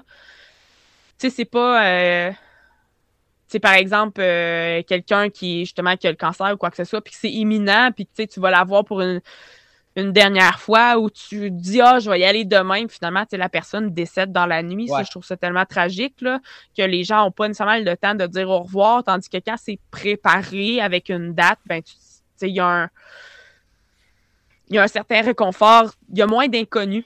Je pense que c'est ça le le, Oh, ouais. le point qui diffère puis tu sais l'humain on a toute peur de l'inconnu fait que je- avec une date ça l'enlève ce facteur là ça peut Ok. ça fait sans tabarnak, en tout cas. Ouais, ça- Je, je pensais pas qu'on alignait le, le- le- le podcast vers ça. Tu, tu nous surprends avec Ah. euh, une histoire peu commune parce que tu sais, je connais pas personne qui a vécu dans. dans... Ou, ben, en tout cas, qui a vécu Moi, ce ce genre genre. d'expérience-là, ouais. Euh, ça, ça doit être plutôt tough. Ça doit pas être quelque chose qui est très facile à vivre. Ben, c'est parce je te dirais surtout, c'est que, tu sais, il y a personne qui peut te dire je te comprends. ouais. Tu sais, que- parce que ce- le- avec l'empathie, tu sais, les, les êtres humains, là, ce qu'on veut se faire dire, là, c'est je te comprends. Mais, tu sais, moi, il n'y a personne qui peut me dire ça. Tu sais, même pas mon père, parce que, tu sais, moi, je l'ai vécu en tant que fille, puis lui, il l'a vécu en tant que conjoint. Fait que, tu sais, c'est- différent. Puis, tu sais, moi non plus, je le comprends pas, mon père non plus. Là. Je peux pas dire je le comprends. On, se- comprend dans une certaine mesure, mais il y a des facteurs qu'on saisit pas. Moi, j'étais fâchée pour des choses. Lui, il comprenait pas. Euh, tu sais, moi, je comprenais pas ses réactions. Fait que, on a vécu ça de deux manières différentes. Puis, justement, tu sais, euh, mon entourage ou même dans ma famille, il y a personne qui a vécu ça. Fait que tu peux pas te faire dire je te comprends. Fait que ça, c'est quelque chose que j'ai trouvé dur de pas pouvoir me faire dire je te comprends. Puis de pas avoir personne avec qui, tu sais, relate, avec justement de, de, de discuter de ça. Tu as bien beau en discuter avec tes amis, avec ta famille ou quoi que ce soit. Mais il n'y a personne qui saisit de manière tangible, entre guillemets, c'est quoi la c'est quoi la situation puis tout ça. Fait que c'est quelque chose, c'est un autre aspect qui est que j'ai trouvé difficile, que je trouve encore difficile, je te dirais, là, justement, de te dire. Puis il y a beaucoup de gens qui ont eu ces. euh, qui ont eu accès à ce, soin-là, là, entre guillemets, mais il n'y avait pas nécessairement d'enfants. Fait que, tu pas nécessairement parent parce qu'il était handicapé ou quoi que ce soit. Fait que, des fois, ça arrive souvent que malheureusement, les gens handicapés ne peuvent pas toujours avoir des enfants pour toutes sortes de raisons. Fait que ça fait que j'ai comme personne de, de à qui, euh, euh, avec qui partager, avec qui échanger sur ce, ce sujet-là. Fait que c'est quelque chose de, de moins évident, je te dirais. J'en doute vraiment pas. On fait de la projection souvent quand on entend du monde raconter des histoires comme tu nous racontes là. Puis on, on- on essaie de s'imaginer, tu sais, si c'est mon père, si c'est ma mère, comment je vais, comment je peux vivre une situation de même? Ou si c'est ma femme, tu sais, si ma femme me- me- m'annonce ça, euh, là, elle est en parfaite santé, mais on ne sait pas c'est quoi qui peut arriver avec la vie. Puis mettons que dans Ben, temps, elle me dit. Hey, c'est bon. c'est ça qui est un peu, euh, un peu fou avec la vie, c'est que, tu sais, moi, quand j'entends des gens, Ah ouais, mais ça, ça n'a jamais marché ou c'est toujours de même, ça prend une seconde pour que ce soit plus toujours comme ça. Ou ça prend une seconde pour que là, ça marche. Tu sais, on est, on est tout le temps à une seconde de quelque chose, c'est ça qui est. Une seconde d'un appel téléphonique joyeux ou pas joyeux, une seconde de, de gagner à l'auto, une seconde d'un- accident de voiture, une seconde. Fait que, tu sais, c'est pour ça que, tu sais, moi, le, le- moment présent, c'est, ça a vraiment pris de l'importance. Puis, c'est. Je me sers, j'ai un, chien, puis je me sers beaucoup de mon chien comme modèle parce que le chien, lui, il n'y a pas de facture à payer, il n'y a pas. Tu sais, il va manger quand il va manger, il va boire quand il va boire, il, sais, il va. Il va, il va pisser quand il va pisser. Ils sont tout le temps dans le moment présent, eux autres. Puis, puis sais, même avec des. Tu vois des chiens à trois pattes, là. Le chien, il sait même pas qu'il y a trois pattes, là. fait que, tu sais, c'est des affaires de même que. Tu sais, super anodin, mais moi qui m'inspire beaucoup. Tu sais, là, je parle d'un chien, mais beaucoup de gens qui m'inspirent dans la vie. Mais c'est pour ça que, tu sais, c'est super cliché que, tu sais, quand quelqu'un dit profite du moment présent. Mais c'est ça pareil, tu sais. c'est- aussi simple que ça. Tu vas être heureux, là. Ben des oui, fois, d'arrêter de vivre dans le passé aussi. C'est toujours passé. Ben, dans, le, pa- dans, dans passé. Dans la le faute passé, dans- C'est pour ça qu'on est rendu là. C'est la faute de mes parents, c'est la faute d'un tel. Ah, ben, ben, c'est ça, là. Je veux dire, moi, c'est. Je trouve ça, je trouve ça fascinant, des- le, le- le comportement humain, parce qu'il y en. Autant qu'il y a des gens qui aiment ça un peu nager dans leur caca, que j'aime dire, là. Mais autant que, des gens qui, qui partent de rien, là, puis qui se rendent à des, des, des endroits, par exemple, il y a Nicolas Duvernois là, de Pure Vodka. Il mopait des planchers à Sainte-Justine avec pas trois cents dans son compte en banque. Puis il y a eu un appel, il a gagné la meilleure vodka du monde. Tu sais? Puis il était pauvre comme. Il avait, il avait pas une scène, puis il venait de faire faillite. Fait que ça, des histoires de même, il y en a plein. Fait que quand les gens disent, des gens en pleine santé disent Ah, je suis pas capable de faire telle affaire ou ben j'ai mais juste un petit peu plus d'effort, tu vas être capable, je suis sûre. c'est c'est De se trouver des passions aussi, peut-être. Du monde qui Ouais, de se trouver des passions. Ben, je, je pense que justement, tu sais, malheureusement, l'in- l'Internet, le, fait que tout le monde est là-dessus, tout ça, ça fait en sorte que ça, ça diminue nos passions. J'avais, je collabore avec des étudiants en art euh, du cégep de Saint-Jean-sur-Richelieu parce que j'ai des ruches, puis je veux les faire, euh, je veux, qu'il y ait des dessins dessus, puis tout ça. Puis, je m'intéresse à l'art, évidemment.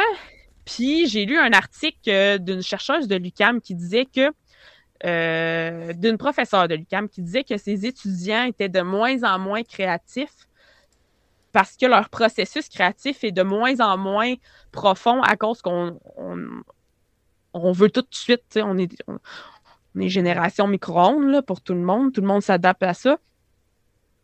Fait que, vu qu'on veut le résultat tout de suite, ben ta pièce d'art, tu veux la finir tout de suite. Tu veux pas te donner le temps d'avoir la réflexion en arrière, puis de, de- de bien réfléchir à ton message que tu veux te donner avec ta pièce C'est- J'ai déjà dit à un moment donné dans un podcast, le, quand tu es le, le- Ça, c'est pas moi qui le dis, là. C'est quelqu'un, une, une recherche, une chercheuse qui avait, qui avait fait un genre d'article. C'est que quand t'es- le cerveau humain, il s'ennuie le plus, il n'y a rien à faire. euh, qui, qui, qui, qui, qui- mettons, tu prends l'autobus à Montréal, puis t'as pas de téléphone, t'as pas de livre, t'as rien, mais c'est là que tu vas être le plus créatif. Ça, veut- ça veut dire Oui. que tu vas penser à plein de choses que tu n'auras pas le temps de penser quand tu es occupé. Fait que nous, quand on est, quand on va, on prend l'autobus, quand on va dans une salle d'attente, quand on est à la lumière rouge, même des fois, je me confesse, je- tu check ton téléphone. C'est instantané. Fait que tu n'as plus le temps de t'ennuyer, de rien faire, de penser. Comme mettons, tu fais. euh, t'as- t'as des travaux à faire là, chez toi. euh, là, je parle, je généralise peut-être un peu. Il y a du, temps- du monde qui prennent le temps quand même de le faire. Mais tu sais, quand tu as des choses à, à planifier, à penser, ben, si t'es sur ton téléphone tout le temps en train de checker tes messengers, puis tes DM, puis tes, tes- affaires, ben, ou n'importe quoi sur, sur, sur Internet, t'as pas le temps de rien faire, puis de réfléchir, puis de naturellement penser à des projets que tu as envie de faire, ou comme dans ton cas, c'est de l'art. tu sais. Fait que les, les jeunes qui sont créatifs, mais si n'ont pas le temps de juste mettre le cerveau à off, puis de juste la- laisser leur créativité euh, venir d'elle-même naturellement, ben, ils sont tout le temps surstimulés sur le téléphone. Fait que ça se peut qu'ils soient moins créatifs. ouais, Tout le temps, tout le temps. Ben, tu sais, pourquoi est-ce qu'on a nos meilleures idées dans la douche? Parce que c'est la seule place qu'on l'a. en dormant, la- la- en, dormant, la nuit porte conseil. euh, c'est Encore drôle, euh, c'est encore drôle. Moi, j'écoute des podcasts dans la douche. Moi. Ouais, mais Dans ton spa. je- tu scrolles pas. J'écoute Dominique Moret dans le spa, puis euh, Jeff Philo dans la douche. Euh, C'est ça pareil. Fait que c'est fou. euh, la Écoute, la euh, Marianne, technologie. avant, avant qu'on aille euh, plus loin, on- parce que là, j'aurais un, un million d'affaires à jaser. Tu nous amènes partout en même temps. J'aime bien ça. Ça, ça va. Je pense qu'on va avoir le- un- un- une bonne fin de podcast pour la suite. Par contre, euh, j'aimerais ça qu'on prenne juste un petit break et qu'on revienne dans une minute. Yes. Les podcasts de garage sont fiers de vous présenter Caravane Marco. Chez Caravane Marco, trouvez votre VR ou votre roulotte de rêve dans le neuf ou dans l'usager. Vous pouvez acheter ou louer. Ils sont sur Cyril Duquette à Québec. Caravane Marco font partie du groupe 185 Rivière-du-Loup, Matane et Edmundston au Nouveau-Brunswick. Sérieusement, ça vous tente d'essayer le camping, le caravaning, vous voulez sortir de la ville, faire du plein air, avoir une belle roulotte neuve, vous amuser, à être saisonnier, c'est le temps. Allez voir notre chum JP Quentin et son équipe de professionnels chez Caravane Marco.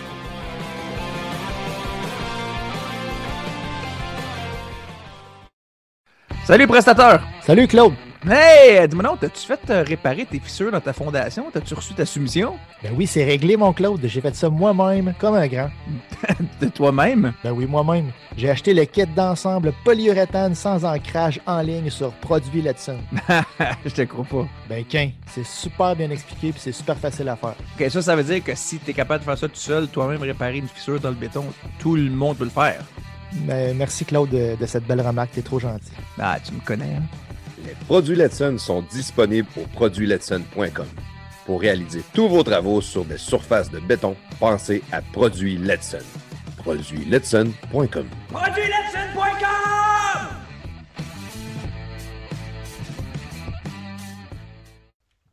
Bon, de retour, Marianne. Euh, j'aimerais ça, euh, ça revenir. Faire, faire une petite rétrospective avec toi. Euh, on, a, on a passé un bout euh, avec, avec ta, ta mère, son décès, tout ça. Mais là, je veux savoir qui est la fille, euh, qui est l'agroforestière, connaître ta vie. Je veux passer un peu aussi par le fait que ton père, tu sais, on avait parlé de ton père un peu, que lui, euh, il était informaticien. Il a, déménagé euh, dans le coin de Victoriaville à Kings Fall pour euh, travailler pour Cascade. Là, toi, jeune, tu restes dans ce coin-là, tu vas à Polyvalente, le village à côté. Euh, ta vie ressemble à quoi quand tu es une, une jeune, une adolescente dans ce coin-là? Euh, moi, euh, ben, pour faire simple, premièrement, tu sais, comme j'ai dit, on, on vient de Montréal, puis dans ma famille, il n'y a aucune personne qui fait de l'agriculture. Personne, ouais, c'est rare. Euh, quelqu'un qui fait de l'agriculture, c'est père en fils, euh, C'est ça. mère en fille, euh, ou peu importe. Absolument. Puis, par exemple, j'ai tout le temps été un peu en contact avec le monde agricole parce que euh, moi, j'ai eu les fesses assises sur un cheval à l'âge de 5 ans. Euh, c'était ma passion, l'équitation, euh, j'en mangeais. Écoute, j'avais hâte au samedi à mon cours, puis j'ai fait un peu de compétition, puis tout ça. Puis mes parents m'ont encouragé là-dedans. Puis quand j'étais au secondaire, ben, l'écurie où est-ce que j'étais, elle a fermé. Fait que j'ai comme pris une pause un peu du monde agricole, euh, entre guillemets, parce qu'aussi quand j'étais à l'école primaire, j'avais des amis qui avaient des fermes, puis j'étais tout le temps rendue sur une ferme, puis je revenais les jeans, euh, les jeans avec de la bouse de vache, puis ma mère, ma mère était bien fâchée de ça. Que, mais tu sais, j'ai- tout le temps été jeune, attirée par le milieu agricole. Puis moi puis mon père, un des rêves qu'on avait, c'était d'avoir une fermette, tu sais, c'était voir des animaux pour, par plaisir, puis tout ça. Puis euh, mon père, euh, étant jeune, avant de devenir informaticien, il a fait des cours à la TUC en foresterie. Pour euh, un peu les cours comme pour être euh, garde forestier, garde-chasse. Puis il les a jamais terminés parce que quand il y a eu une job, ben il l'a accepté parce qu'à ce moment-là, quand il y avait des jobs qui passaient, tu les prenais. Ouais. Puis, fait Différent d'aujourd'hui. hein? Ouais, vraiment différent d'aujourd'hui. Puis, euh, tout ça pour revenir au fait que j'étais à l'école secondaire, puis j'ai été un peu coupée du, monde agricole pendant ces années-là. J'ai été plus axée sur le sport, puis tout ça. J'ai joué au basketball, j'ai fait de la natation. Euh, puis quand c'était venu le temps de, choisir ce que je voulais faire dans la vie, moi, j'avais eu une. On avait des, comme des journées carrière qui appelaient, puis on allait voir plein de salles, puis il y avait plein de métiers, puis tout ça. Puis moi, j'étais tombée en amour avec le métier de vétérinaire. Moi, j'avais juste en tête, je voulais devenir vétérinaire. Puis, c'est quand j'étais petite, je voulais devenir vétérinaire. Puis quand j'étais plus ado, je ne le savais plus. Mais quand je suis retournée voir cette, cette carrière-là, j'étais moi, je veux être vétérinaire.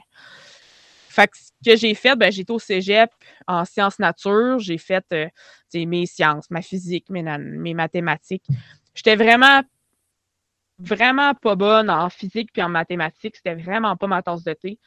J'ai passé les cours puis tout ça, mais j'avais pas des assez bonnes notes pour aller en médecine vétérinaire.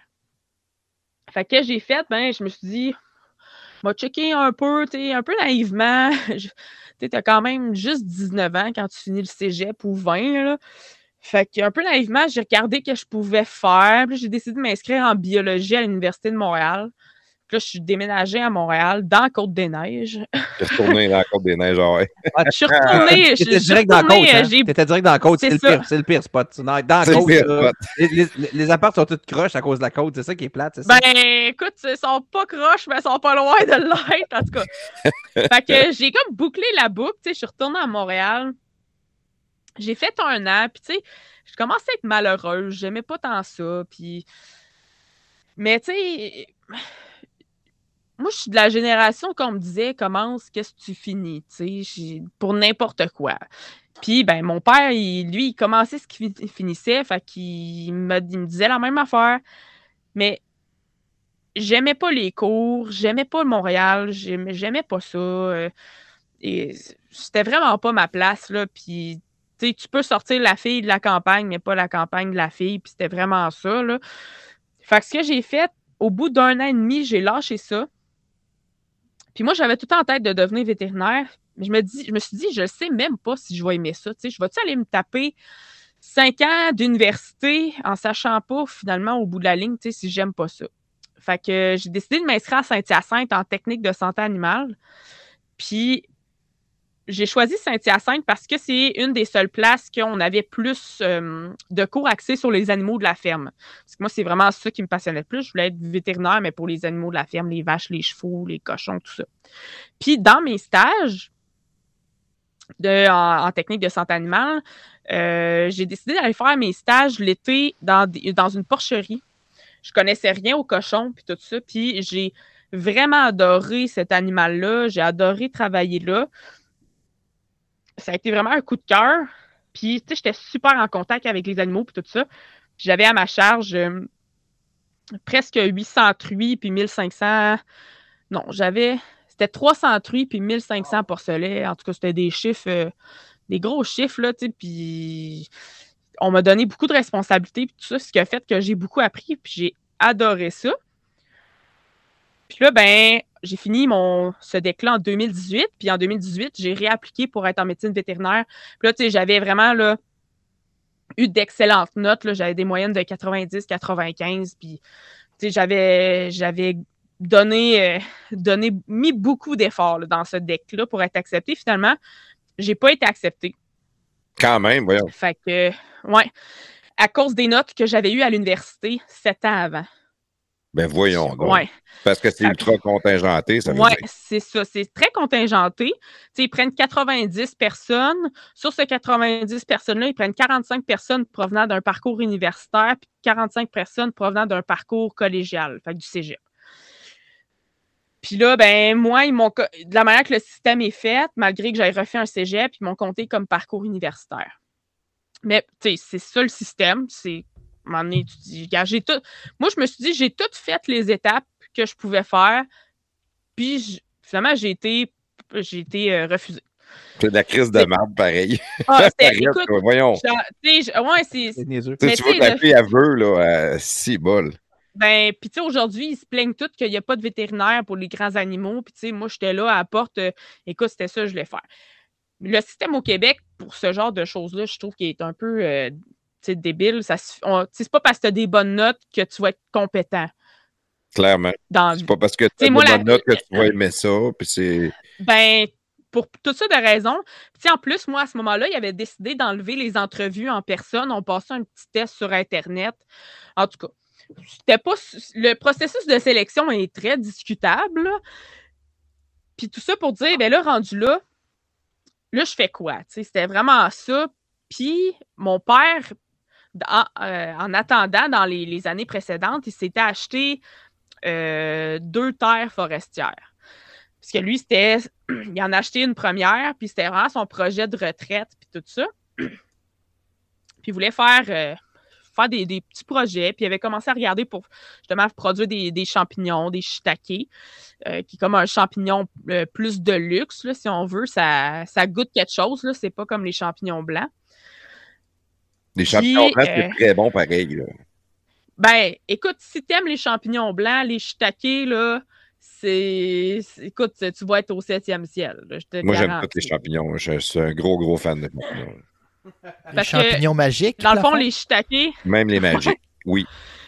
Moi, je trouve ça bon, les- champignons magiques, même si euh, tout le monde dit que c'est pas bon. T'en mets-tu dans ta pizza? Puis, justement, même avec les shiitake, il y a des gens qui aiment pas les champignons de manière générale, puis ils me disent, ben, ceux-là, par exemple, je les aime. Fait que, tu sais, Oh. c'est vraiment un champignon, euh, tu sais, ça a plus comme une texture de poisson, si on veut, puis en tout cas, c'est vraiment un excellent champignon. Euh, très, très goûteux, très ga- gastronomique pour vrai, puis nutritivement, il n'y a pas grand-chose qui bosse au niveau champignon.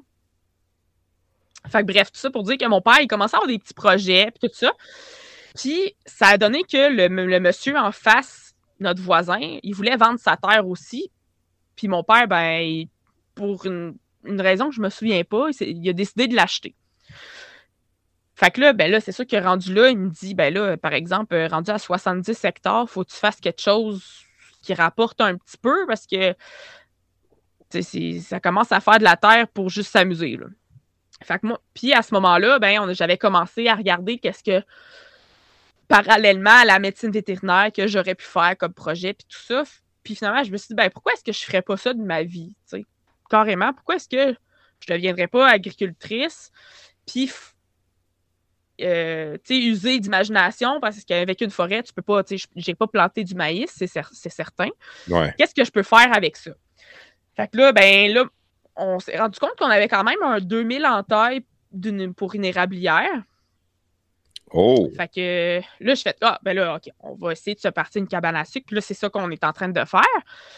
Fait que pour avoir un, quota, parce que, tu sais, on a comme deux, deux systèmes de vente de sirop d'érable. On a le quota qu'on vend à la fédération, puis sinon, on peut vendre euh, canne par canne euh, par nous-mêmes.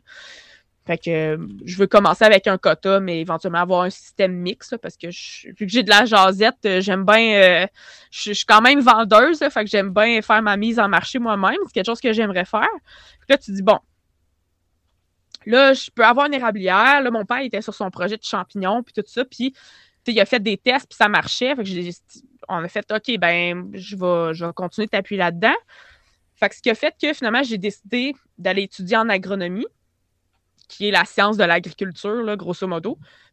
Puis il y a plein de spécialisations là-dedans. On peut étudier en sol, on peut étudier euh, les végétaux euh, ou les productions animales ou le, général, si on veut. C'est un peu tout ça. Moi, j'ai décidé de me spécialiser en production animale parce qu'avec ma technique, il me créditait une année au complet d'école. Fait au lieu de faire mon bac en quatre ans, je pouvais le faire en trois ans. Sauf ce que j'ai décidé de faire, j'ai décidé de le faire quatre ans pareil pour alléger euh, mon horaire, pour me donner le temps de bâtir mon entreprise dans ces années-là. Fait que là, euh, là, en ce moment, c'est ça qu'on est en train de, de faire. Puis, entre-temps, euh, je continuais tout le temps à réfléchir qu'est-ce que je peux mettre dans ma forêt pour que ça produise de la nourriture? Puis, j'avais jamais entendu parler vraiment d'abeilles en forêt, puis je savais pas si ça marchait, puis je connaissais rien aux abeilles.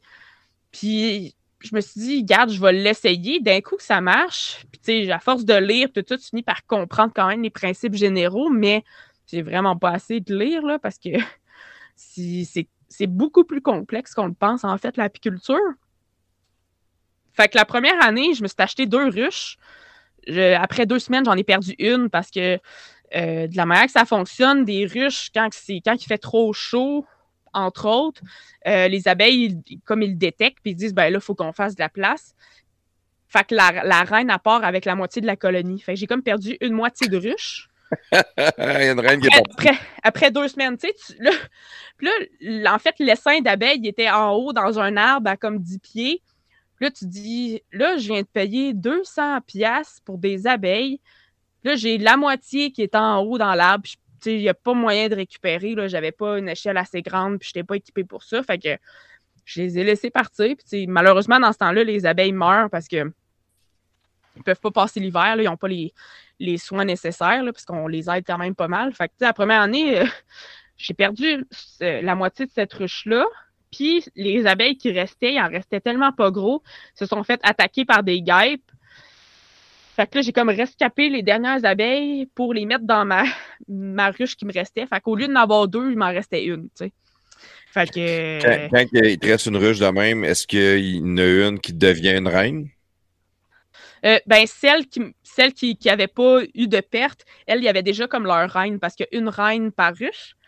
Puis, euh, c'est ça, il y avait déjà comme leur reine. Fait que j'ai comme juste rajouté des abeilles pour comme les sauver. Fait que, euh, puis là, après cette première année-là, je me suis rendu compte, tu sais, j'en ai fait du miel. Moi, je m'étais dit, écoute, je fais deux gouttes de miel, je vais être, je vais être, euh, je vais être bien contente. Puis j'en ai fait quand même, tu sais, un 5-6 kilos, quelque chose de, tu sais, de, de popé. J'étais surprise. Une ruche. Puis, ouais, mais ça, c'est, ça, c'est rien, là. Mes ruches, cette année, mes grosses, ils m'ont fait des 60 kilos, là. Une ruche, 60 kilos? Ouais. De miel, ben voyons donc. Ouais, oh, ouais, c'est parce que je me suis rendu compte, à force de chercher, qu'en forêt, ben, un, tu sais, malgré qu'on peut dire ce qu'on veut sur les pesticides, malheureusement, c'est quelque chose qu'on doit utiliser dans notre système industrialisé. Fait que les apiculteurs, ils n'ont pas tout le temps des terres à eux, en fait, pour mettre leurs abeilles, ce qui fait que parfois, les abeilles sont exposées aux pesticides. Je pense pas que les agriculteurs font exprès, mais c'est malheureusement quand même une réalité. par contre, moi, en, étant propriétaire de mes terres, puis en plus en forêt, ben, il n'y en a pas de pesticides autour. Fait que, ça, ça, ça, ça protège quand même la santé de mes abeilles. La deuxième affaire qui est un peu problématique, c'est que euh, en milieu plus agricole normal, c'est qu'on a de moins en moins de diversité florale. Fait que ça revient un peu au même que si tu mangeais du brocoli à chaque repas pendant comme toute ta vie. On s'entend-tu, tu vas pas bien filer à un moment donné. fait que, Juste un repas, déjà, je fais déjà pas bien. Ouais, c'est ça. fait ce qui arrive en forêt, euh, rendu là, c'est qu'il y a tellement de diversité que les abeilles ont le choix de la fleur. Tu sais, il y a, il y a tellement de fleurs avec du nectar, avec du pollen, qu'ils peuvent choisir leur fleur préférée. Tu sais, on est rendu comme là. Fait que ça fait en sorte que mes abeilles ont comme tous les nutriments qu'ils veulent, qu'ils ont besoin. Euh, ils ont de l'eau en masse, ils ne sont pas d'un pesticide. Fait que ça, ça me fait quand même des abeilles très productives parce qu'ils n'ont pas besoin non plus de voyager très loin pour aller récolter du pollen, du nectar pour faire du miel puis tout ça. Mm-hmm. Fait que ça, donne un goût vraiment différent. Tu sais, je pourrais appeler ça miel de fleurs sauvages. Sauf que, tu sais, moi, c'est pas un champ de fleurs sauvages. Mes fleurs sauvages sont en forêt. Fait que c'est puis pour le miel, ben, c'est pas tant réglementé les appellations qu'on donne. Fait que, moi, j'appelle ça du miel forestier. C'est un mélange de miel de, fleurs euh, sauvages, mais il va y avoir un petit peu de trèfle là-dedans. Il va y avoir des, du, nectar d'arbres, des pollens d'arbres. Fait ça, fait que ça donné quand même un produit super intéressant. Puis euh, j'ai des bons commentaires des gens. Fait que ça m'a comme encouragé à, poursuivre. Fait que l'année, la deuxième année, j'en ai acheté 10 de plus. Puis là, cette année, j'en ai racheté 10. Fait que j'avais, avec des pertes hivernales, cette année, j'en avais 18. Euh, j'en ai perdu deux pendant l'été. Fait que je suis tombée à 16. Mais euh, c'est. Euh, fait que c'était encourageant. Puis les, gens aiment le produit. Fait que ça, parce que ça, en fait, le goût du miel diffère vraiment là, de, dépendamment de la source florale. un miel de bleuet va pas goûter comme du miel de trèfle ou comme mon miel à moi ou comme du miel de luzerne. Fait que c'est. Puis, tu sais, moi, en fait. Avec 16 ruches, tu fais plus que 800 kilos de, de, de miel, dans le fond. Ouais. Ben là, comme cette année, j'avais comme 5 ruches matures, si on veut, parce que ça prend comme deux ans avant d'avoir une ruche mature. Parce que moi, quand je l'achète, il n'y a pas beaucoup d'abeilles dedans. Fait que là, ça prend du temps à ce que, il faut qu'ils se multiplient pendant l'été puis tout ça. Fait que la deuxième année, elle, comme, elle commence à produire plus. Puis là, la troisième année, c'est plus optimal parce que on, dans le fond, les abeilles, il faut toutes qu'ils bâtissent les cadres à l'intérieur où est-ce qu'ils entreposent le, le miel. Fait que ça leur demande du temps et de l'énergie parce qu'un kilo de cire, ça prend entre 8 et 10 kilos de miel à produire pour les abeilles. Fait ils vont le consommer pour construire. Fait que c'est pour ça que c'est un peu plus long. Fait que, mais mettons, comme mes vieilles ruches là, qui, ont, qui avaient leurs 3 ans, là, euh, c'est à peu près ça, du 60-50 kilos, qui est considéré comme très excellent parce que la moyenne au Québec, c'est à peu près 30. OK. Fait que, c'est, j'ai une bonne productivité, fait que c'est intéressant. Puis elle fait aussi. Tu as parlé de cire. C'est quoi? le- le- ils font la cire, c'est pour les alvéoles, ça? Oui, en plein ça. Ils produisent, dans le fond, ils ont des glandes cirières, les abeilles, qui font qu'ils produisent de la cire. Puis là, avec ça, ils manipulent ça avec leurs pattes, puis ils bâtissent les cadres, là, ils mettent toute de la cire, ils font les alvéoles pour aller stocker du pollen, du nectar, qui va devenir le miel, euh, puis le- les bébés, euh, tout le kit. C'est vraiment leur entrepôt, mais C'est pour les bébés qui font du miel ou? Euh, ouais, ben en fait, les abeilles ils font du miel euh, pour les réserves en hiver. Mais euh, puis les abeilles, en fait, ils viennent de, de l'Europe. C'est des. Nous, ce qu'on élève ici au Québec, c'est surtout des abeilles européennes. Puis, sauf que nous, on a, on a, on les a élevées comme la même chose que les vaches. On a fait de la sélection génétique. On les a élevées à ce que leur instinct de, de stockage soit plus fort que leurs besoins. Fait que dans le fond, nous, quand, quand on prélève du miel, on prélève comme le surplus.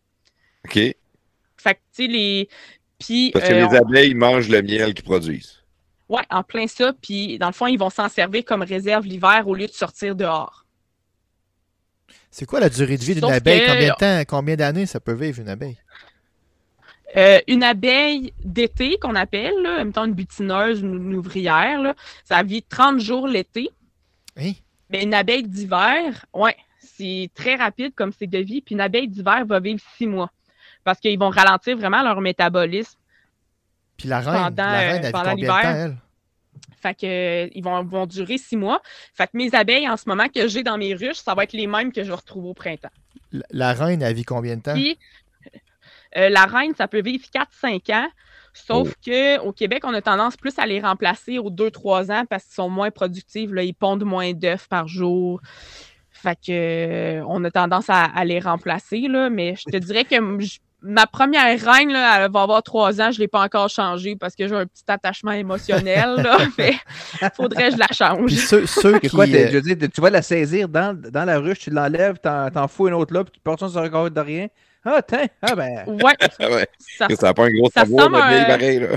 quand même. Ouais, ça, ça ressemble un peu à ça. Puis là, ben, t'essayes d'accrocher un chapelet pour pas qu'il la tue parce que, si, ça, dans le fond, Ah, ça, se peut, ça. qu'il accepte pas la reine. Tu sais, quand Oh. tu la changes, là, ça se peut que les ouvrières, ils disent Ah, non, elle, je l'aime pas. Donc, C'est une vraie bitch, là, puis elle commence à Ouais, donner des ordres à tout que le monde. puis on veut rien savoir, ouais, c'est ça. Ah, en, oui. en plein ça. Puis qu'est-ce que tu fais dans ce que- temps-là? Tu l'enlèves, t'en mets encore un autre, t'es assez les amadoués, quoi, t'as, maquillé dessus un peu Ben, pour faire passer que c'est ce qu'on l'autre. peut ou- faire, tu sais, ce qu'on peut faire, dans le fond, on peut comme euh, mélanger Les les, odeurs.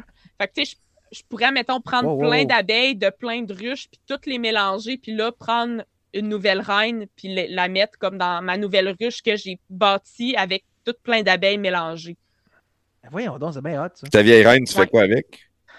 Euh, je fais une Marie-Antoinette d'elle, je la, Tu l'écrases dans tes doigts? je l'écrase et c'est terminé. Ah ouais. Ah ouais, t'es Ouais. dessus. Ouais. T'as pas Mais- de cœur.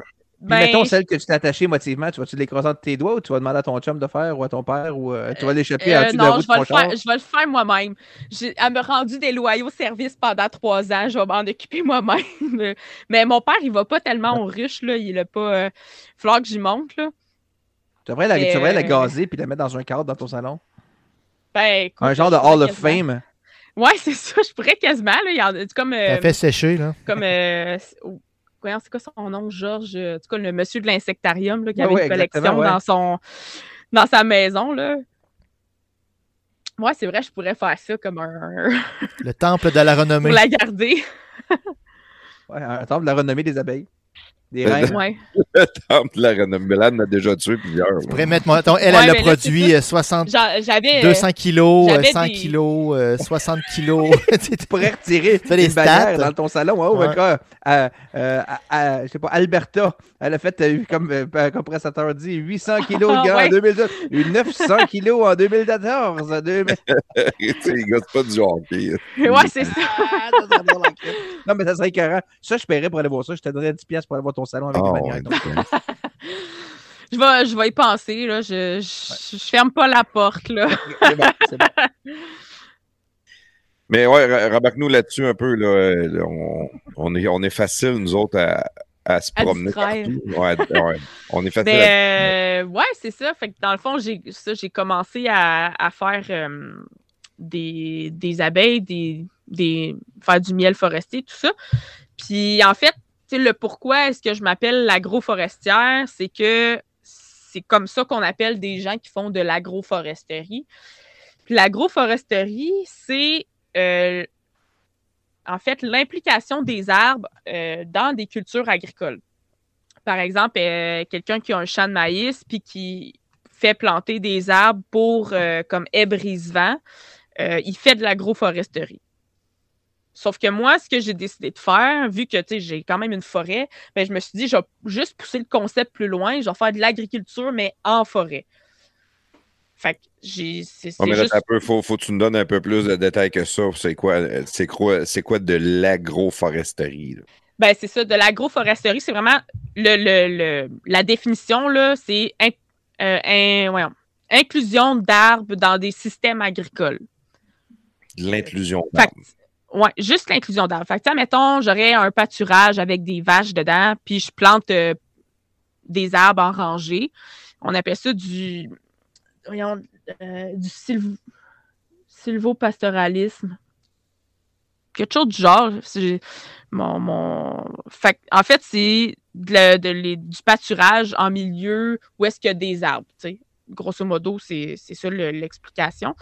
Fait le, moi, ce que je fais, c'est vraiment, par contre, de l'agriculture, mais en forêt. Fait c'est comme le concept le plus extrême que tu peux pas faire en agroforesterie. Mais faire de l'agroforesterie, ça veut pas dire faire de l'agriculture dans le bois. Ça peut être juste inclure des arbres dans tes systèmes euh, agricoles. Mais toi, tu as décidé de faire de l'agriculture dans le bois.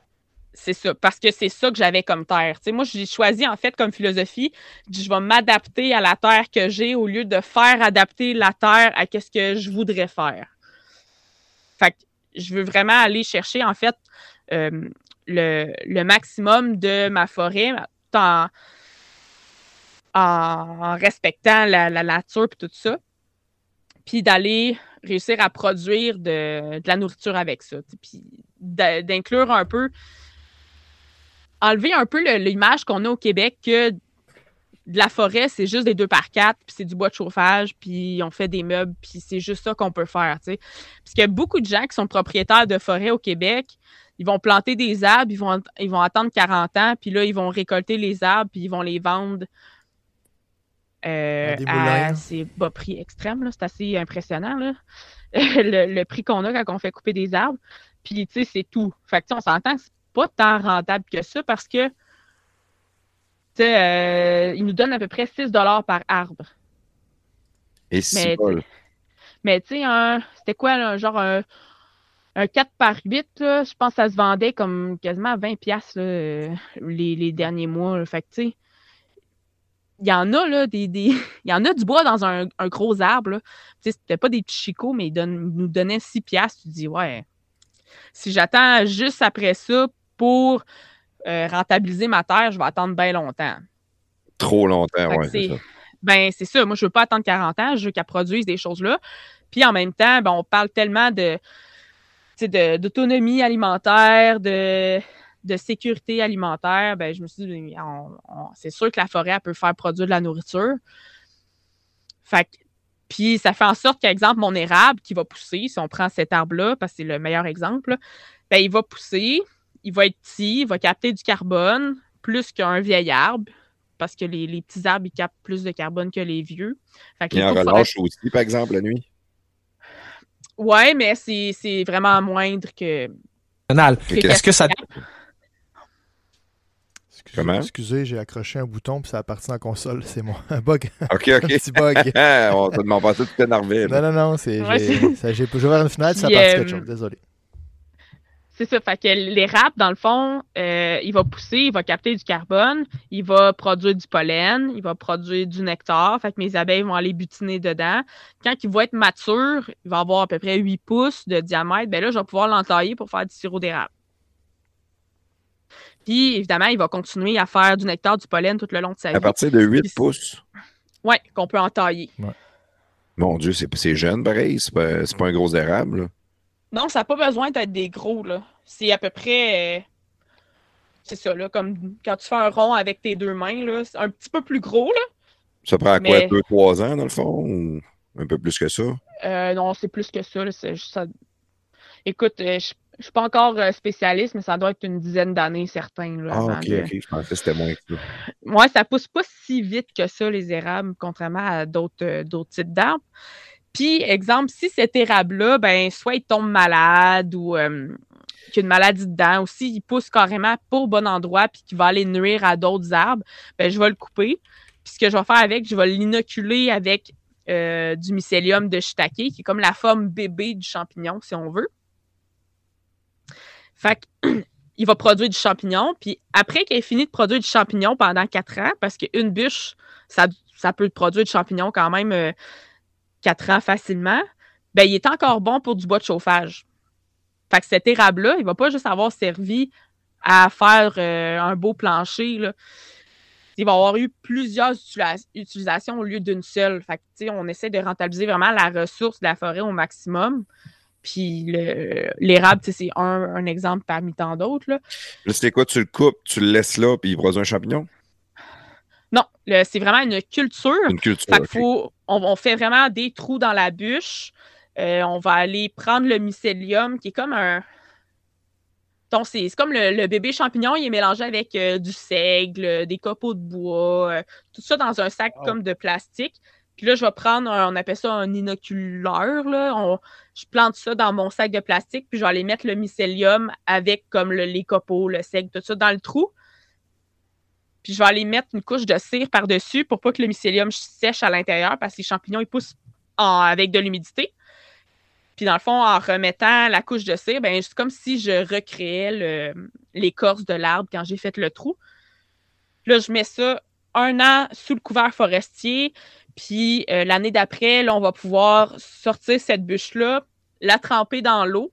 Puis là, ça va comme simuler un automne. Puis Là, ça va choquer le champignon. Puis 7 à 10 jours après, j'ai des champignons qui se mettent à sortir. Ben, voyons. Donc, là, le, le Ouais. couvert forestier, c'est quoi? C'est directement dans la forêt, dans le fond? Ouais, euh, on a une sapinière, nous autres. Fait que puis on a un ruisseau qui passe. Fait que, tu sais, ça reste tout le temps un peu humide. Puis on a quand même euh, beaucoup de neige là, qui tombe chez nous. Fait que les, les bûches, ils restent vraiment... euh, sont à l'abri du froid, puis à l'abri à l'abri du vent, puis tout ça pour pas que ça sèche. Puis euh, après ça, on sort ça, puis on, on trempe ça. Puis 7 à 10 jours après, on a des champignons, puis on, on est prêt à les vendre là, après.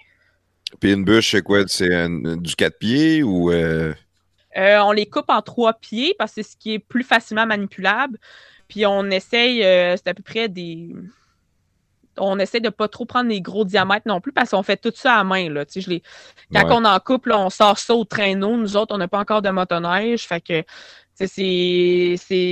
Souvent, c'est mon père qui coupe, puis c'est moi qui sors ça à raquette. Là. Fait que mettons que ça met, ça met en forme. Fait qu'on prend pas des trop gros arbres, justement, parce que sinon, ça finit pas, puis on n'est pas capable de. Puis ça prend du temps aussi. Plus la bûche est grosse, plus ça va prendre du temps aux champignons comme de, de s'intégrer dans la bûche, puis comme de le manger. Fait qu'on on veut pas non plus que ça prenne six ans, à la, à la bûche, qu'elle soit colonisée correctement pour qu'elle puisse produire. Fait qu'on prend des, des bûches d'à peu près 8 à 10 pouces de diamètre. Puis, euh, puis là-dessus, on prend, euh, on peut prendre euh, du bouleau jaune, du bouleau blanc, de l'érable à sucre, de l'érable rouge, du hêtre. OK, c'est pas juste de l'érable. Ça vous fait prendre vraiment ouais, non. de bois. Oui, c'est ce champignon-là, il pousse originairement, là, il pousse sur le chêne, parce qu'en fait, c'est un champignon qui provient du Japon. Mais ils ont tous coupé leur chêne au Japon. ils en ont comme que, puis là, ils se sont rendus compte que ça pouvait pousser sur d'autres types d'arbres. Puis euh, ça, c'est une autre chose qu'on a décidé d'intégrer. Puis mon père, il a fait, ça fait quand même quasiment, ah, quasiment 8-9 ans qu'il travaille sur ce, ces essais-là, puis ce projet-là. là. C'est vraiment son dada. Lui, c'est comme plus euh, la gestion comme la production de champignons, c'est comme plus son département, puis il me dit quoi faire, puis moi, je suis plus du côté, mettons, des abeilles, puis quand j'ai besoin d'aide, c'est moi qui dis quoi faire. On a comme chacun nos... euh, nos... euh, pas nos passions, là, tu sais, j'aime ça les champignons, puis il Vos aime ça les abeilles, mais ouais, nos tâches, nos responsabilités. Puis c'est aussi le fait que je sois encore à l'école, ben j'ai pas le temps non plus de, de comme tout apprendre, puis tout de lui apprendre. Fait que, tu ça va venir éventuellement, mais parce que, mettons, quand je disais que juste lire des livres pour faire de l'apiculture, euh, justement, ça c'est pas assez. Ben, j'ai décidé en fait de me former. J'ai pris un cours à distance avec le collège d'Alma. Fait que je vais avoir un, je vais avoir un AEC qu'on appelle euh, en apiculture. Fait que ça, ça m'a permis d'accumuler des, connaissances pour m'éviter des erreurs supplémentaires. Parce que quand, quand tu apprends tout sur le tas, c'est sûr que tu fais plus d'erreurs. Fait qu'en ayant des, plus de connaissances, tu en fais moins. Puis, quand, c'est ça, quand tu vois partir euh, la moitié de tes abeilles, tu dis, là, moi, je viens de perdre 100$. C'est, à peu près ça. Là. Euh, fait que. Je reviens un peu aux bûches, moi, là, le, le champignon, le shiitake. Une bûche de 8-10 pouces par 3 pieds, ça fait combien de champignons? Euh, ça peut en faire. Écoute, des fois, on arrive le, la veille, il n'y a rien, puis le lendemain, il peut y avoir 20 champignons dessus un champignon, c'est peut-être en moyenne euh, un...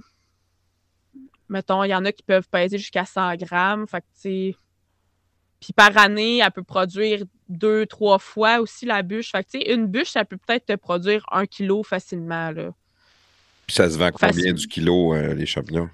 Le, le shiitake, il se vend 50 le kilo.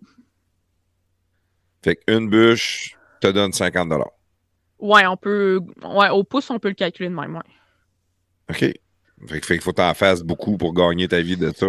Oui, c'est ça. Ben là, nous, ce qu'on fait, on a commencé à vendre euh, dans le fond, on ne vend pas nécessairement directement aux consommateurs. on vend au marché public à Victoriaville, qui est, euh, qui est comme ouvert du mois d'avril au mois de jusqu'à fin octobre. Puis on vend, un vend une épicerie indépendante là, qui s'appelle Laman, qui est comme euh, axée sur les produits biologiques puis, euh, vegan et tout ça. Fait qu'on on vend à eux, mais on vend encore quand même en petite quantité parce que le c'est pas encore super connu, les champignons au Québec. Il y a de plus en plus de monde qui s'y intéresse et tout ça, mais il reste que la culture de champignons, euh, surtout, nous, on fait du haut de gamme, ben, c'est pas super connu. Fait faut, on a, on a un, travail d'éducation à faire, puis c'est là-dedans, en fait, que, que je m'en vais. Là. Là, je termine mes études en mai, ben non, même pas en avril 2022, fait que c'est dans pas très longtemps. C'est, dans le fond, ça va être faire des vidéos sur YouTube, être sur les réseaux sociaux, parce que ben c'est comme ça maintenant le, le marketing qui se fait, puis l'éducation que les gens s'éduquent beaucoup justement par l'Internet puis par des vidéos. Fait que ça va être ça qui s'en, qui s'en vient. Là. C'est sûr que là, à un moment donné, avec l'école, je peux pas tout faire non plus. Fait que c'est des trucs qui s'en viennent. Moi, j'étais impressionné par la tâche. C'est beaucoup d'ouvrages pour avoir des champignons. C'est sûr que des bûches de trois pieds d'un arbre, t'en as plusieurs. Là. Oui.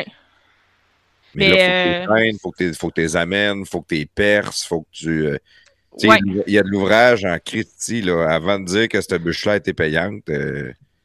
Oui, c'est ça. Mais une fois qu'elle est là, ben là, pendant quatre ans, elle va me produire puis. Ah, OK, elle est bonne 4 ans, pareil. Elle produit 4 ans. C'est ça. Dans le fond, dans l'été, elle peut, elle peut produire deux à trois fois. Puis l'année d'après, elle peut reproduire encore deux à trois fois. Fait jusqu'à ce que le champignon soit comme épuisé. Fait que c'est quand même intéressant à ce niveau-là. Tu, ne travailles pas juste pour une fois, mais. C'est bon 4 ans. Tu travailles une fois, puis après ça, c'est bon 4 ans, tu les récoltes. Oui. Puis, mais tu sais, c'est super physique. Tu sais, quand les gens me disent, ben là, c'est cher, ben oui, mais c'est parce que je me fais le derrière en quatre dans le bois en arrière, là, que tu n'as pas vu. Tu sais, c'est la même affaire pour, mettons, euh, le miel. Moi, je le vends un petit peu plus cher parce que, ben, il, me coûte plus cher en jus de bras, puis en énergie, puis en. C'est plus difficile à faire. Fait que le produit, il a plus de valeur sur le marché que, mettons, des ruches dans un champ que, tu sais, la personne, elle peut emmener son camion, puis, tu sais, elle, va soulever ça avec sa machine souvent. Puis, tu sais, bingo, là. Elle travaille pas moins fort, elle fait juste travailler différemment, mais moi, je voulais pas faire ce genre de choses-là parce que je trouvais pas que j'amenais quelque chose de nouveau sur le marché. Moi, je veux emmener de la valeur sur le marché. Je veux pas euh, augmenter la compétition. Tu sais, faire du miel, du miel de bleuet, il y en a plein qui le font, puis ils le font super bien. Fait que, tu sais, moi, ça me donne rien d'emmener mes ruches au lac Saint-Jean quand j'ai une terre en plus. C'est le genre de, philosophie que je fais. les champignons, je pourrais faire du champignon blanc de Paris, là, ce serait, on serait capable de le faire. Mais pourquoi je ferais ça quand je peux faire d'autres choses pour apporter de la valeur au marché? Fait que c'est vraiment ça dans, dans la direction vers, laquelle je m'en vais. encore là, du sirop d'érable, probablement que je vais, je vais en vendre dans la fédération, mais la, section que je vais avoir en, en ma propre mise en marché, ben, je ne veux pas juste vendre du sirop en canne. Ça n'apporte pas de valeur. il va être transformé en des produits. Euh, il va y avoir des, des, trucs. moi, j'ai un projet peut-être éventuellement de, d'une mini euh, salle de réception de cabane à sucre, mais pas les, pas les bines dans le sirop. Puis le, vraiment, emmener quelque chose de plus pas non plus comme, mettons, le pied de cochon, quelque chose entre les deux, mais un peu plus euh, raffiné peut-être, que justement, mais qui met autant en valeur les produits de l'érable, tout ça. Fait que moi, j'ai vraiment comme vision d'aller faire différemment ou en tout cas d'apporter des éléments différents de ce qui se fait déjà parce que j'ai un environnement différent en partant. C'est sûr, je peux pas. Faut que j'utilise mon imagination. Là, là tu as, des, les abeilles que tu fais ton sirop. As-tu un objectif de continuer à grossir, grossir, grossir, avoir de plus en plus d'abeilles ou tu as une limite que tu es proche de la limite? Euh, moi, ben, je, suis quelqu'un qui aime euh, faire beaucoup de choses. Je suis pas une spécialiste, je suis vraiment une, généraliste. Euh, par curiosité, par de ma personnalité aussi. Là, quand je fais quelque chose beaucoup, beaucoup, beaucoup, je finis par me tanner. Fait que pour les abeilles, euh, je vais me rendre probablement à une centaine de ruches parce que j'ai un, un, projet d'acquisition d'une terre à foin. Je vais voir si ça fonctionne ou pas. Fait que ça va me faire de la place, en fait, où aller en mettre. Parce que je peux pas, en fait, la... il y a comme une limite à un moment donné à ce que l'environnement peut soutenir comme quantité d'abeilles. Puis euh, c'est ça, je veux pas aller mettre sans abeilles juste en forêt. Là. Fait que sans ruches, pardon. Puis, euh, fait que, ça, j'aimerais peut-être une centaine de ruches. Euh, pour ce qui est des champignons, euh, c'est quelque chose que on aimerait produire une cinquantaine de kilos par semaine, comme du mois d'avril au mois de novembre. Fait qu'en faire un petit peu, parce que là, tout est, est à l'extérieur. Fait qu'en rentrant, en ayant des systèmes à l'intérieur, ben, ça nous permettrait de prolonger la saison. A ça qui est, qui, quelque chose qui, qui serait intéressant, mais mon terrain a quand même beaucoup de potentiel. J'ai un lac avec euh, déjà des, systèmes euh, pour faire euh, de l'aquaculture, fait qu'avoir des poissons. Le système est déjà là, puisque la, la, maison, les gens qui avaient la maison en faisaient à un moment donné, puis finalement, le lac a débordé, puis les truites sont parties. Là. fait que, fait que il y en avait, ils ont décidé d'arrêter ça là, mais tu sais, les, les, les équipements sont là, il s'agit juste de les remettre en marche en fonction peut-être une petite production de, truites. Euh, euh, on va prendre sûrement des truites indigènes parce que justement pour éviter que s'il y a un débordement ou quoi que ce soit, bon, on ne va pas euh, contaminer l'environnement avec des truites qui ne sont pas indigènes puis qui vont aller détruire tout l'écosystème. Là. Il y a ça qu'on compte faire, mais justement, je suis tombée en amour avec les cochons aussi. Fait que c'est sûr que je vais probablement avoir une petite production de cochons laineux. Là. ça s'appelle du mangalica. C'est des cochons comme super rustiques qui peuvent vivre dehors, même l'hiver. Euh, c'est pas, pas comme le petit cochon rose là, que t'achoumes dessus puis il tombe malade. Là. C'est, comme des, des, cochons super résistants. C'est des, des petits trucs, euh, des, des, des, productions que je veux euh, intégrer. Mais tout tout va se faire en, comme en petite quantité à échelle humaine, mais il va y avoir plusieurs. Je veux quand même avoir une offre de produits euh, intéressante parce que éventuellement, j'ouvrirai une boutique en ligne et tout ça. Puis, dans ce temps-là, il faut avoir quand même une offre euh, intéressante. Quand une boutique en ligne avec deux affaires, c'est plus tough un peu. C'est bon, t'as beaucoup d'affaires, là. T'as peu. Incroyable. Ouais. c'est ça, là. c'est le fun, c'est le fun de voir cette effervescence-là. Tu es toute jeune encore, puis c'est le fun de voir toute la, la, passion que tu mets dans, dans, ce, dans, ce que tu fais, puis de, l'ouverture que tu as à développer des nouvelles choses. C'est génial. C'est beau encore. Ouais, ben, c'est. Tu sais, c'est ça. C'est vraiment un modèle. C'est un autre modèle d'agriculture qui. qui, je pense. Euh, comment dire. Euh, euh, gagne à être connu.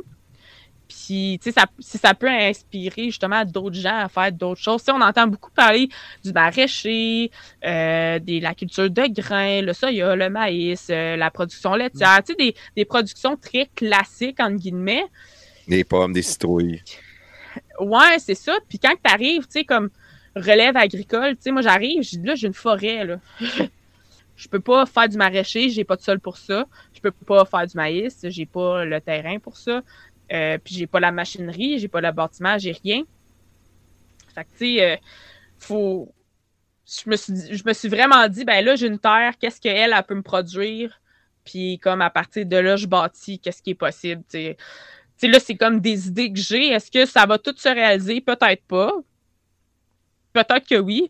Mais une chose qui est sûre, c'est je m'en vais dans cette direction-là. Puis j'ai aussi quand même un intérêt euh, pour justement parler en public puis tout ça. C'était, le fun. Euh, pendant ma, ma, semaine de lecture à l'université, j'ai, eu la chance d'avoir un groupe de quatrième année puis de leur parler d'apiculture puis tout ça. Puis, puis ils ont super tripé, puis ils ont adoré. Puis les jeunes, ils étaient super allumés. Ils posaient plein de questions. Puis ils connaissent pas ça. Tu vois, c'est pas parce que les on manque d'agriculteurs, puis je pense que c'est pas parce que les enfants, ils, je pense que c'est parce que les enfants sont pas nécessairement euh, mis en contact avec toutes sortes de choses, justement, de, de l'agriculture, même si leurs parents sont pas agriculteurs. Ben, on manque d'agriculteurs parce que c'est pas vendu comme tu nous le vends, là. Ouais, on a ben... goût d'avoir une forêt avec des abeilles, puis euh, des, des, poissons, puis euh, des C'est clair. Ben, il y a quelque chose... qu'on voit aujourd'hui, c'est des porcheries avec euh, mille, mille truies, puis des, des, poulaillers, ça pue, puis tu sais, c'est pas... C'est vendu de production, c'est pas vendu de ouais, non, avec un produit haut de gamme, puis... ouais, c'est ça, un ben... peu de ça, puis un peu de ça, puis un peu de ça. Aujourd'hui, c'est une chose. On fait juste des cochons, c'est juste des cochons. Ben, puis, mais ça, c'est ça, c'est vraiment dû.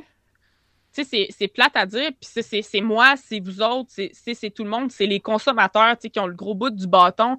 Puis on, on a on s'en rend pas compte. Tu dis, moi, c'est quoi l'impact que j'ai d'acheter un poulet de telle compagnie? On s'en fout, c'est quoi? Tu sais. Puis, mettons, telle compagnie, ben, elle n'a pas des pratiques super éthiques. Euh, en plus, elle ne traite pas super bien ses employés. Euh, mais si tout le monde achète le même Christy de poulet, ils en vendent du poulet, puis ça finit qu'ils s'en foutent, tu sais. Mais quand tu achètes, mettons, le poulet de, par exemple, la ferme des voltigeurs qui est à Drummondville, que c'est du poulet élevé à échelle humaine, que c'est une compagnie dont on, entend beaucoup parler de, manière positive, qui a, euh, qui a à cœur le bien-être animal. Tu, sais, tu dis, ton changement, il est là, tu. Puis, euh, il y a des choses tellement absurdes dans l'agroalimentaire, par exemple. Je vais vous en donner une bonne. Un bœuf qui est aux États-Unis peut traverser le Canada vivant, se faire abattre au Canada. Puis au Canada, il va, quand on va l'acheter au métro, il va être écrit bœuf canadien. Ouais. Mais ce bœuf. des produits euh, fabriqués ou. Euh, ben, des, on, le voit même dans, dans, les produits qu'on achète matériels. Oui, oui, c'est ça. fabriqué au Canada, mais ça peut juste être produit du Canada. En réalité, il est fait en Chine, mais il est emballé ici. Ben, c'est ça, tu sais, des, des, des, absurdités comme ça, il y en a plein, tu sais. Admettons, quand, des gens me disent, ben, Marianne, tu sais, ton miel, il est cher. Ben, mettons, tu regardes celui du Costco. Moi, je le vends à peu près 20 le kilo. Puis au Costco, pour genre 8 tu as 3 kilos. Puis là, tu sais, je comprends le consommateur qui se dit, ben, mais là, ben, c'est vraiment moins cher au Costco.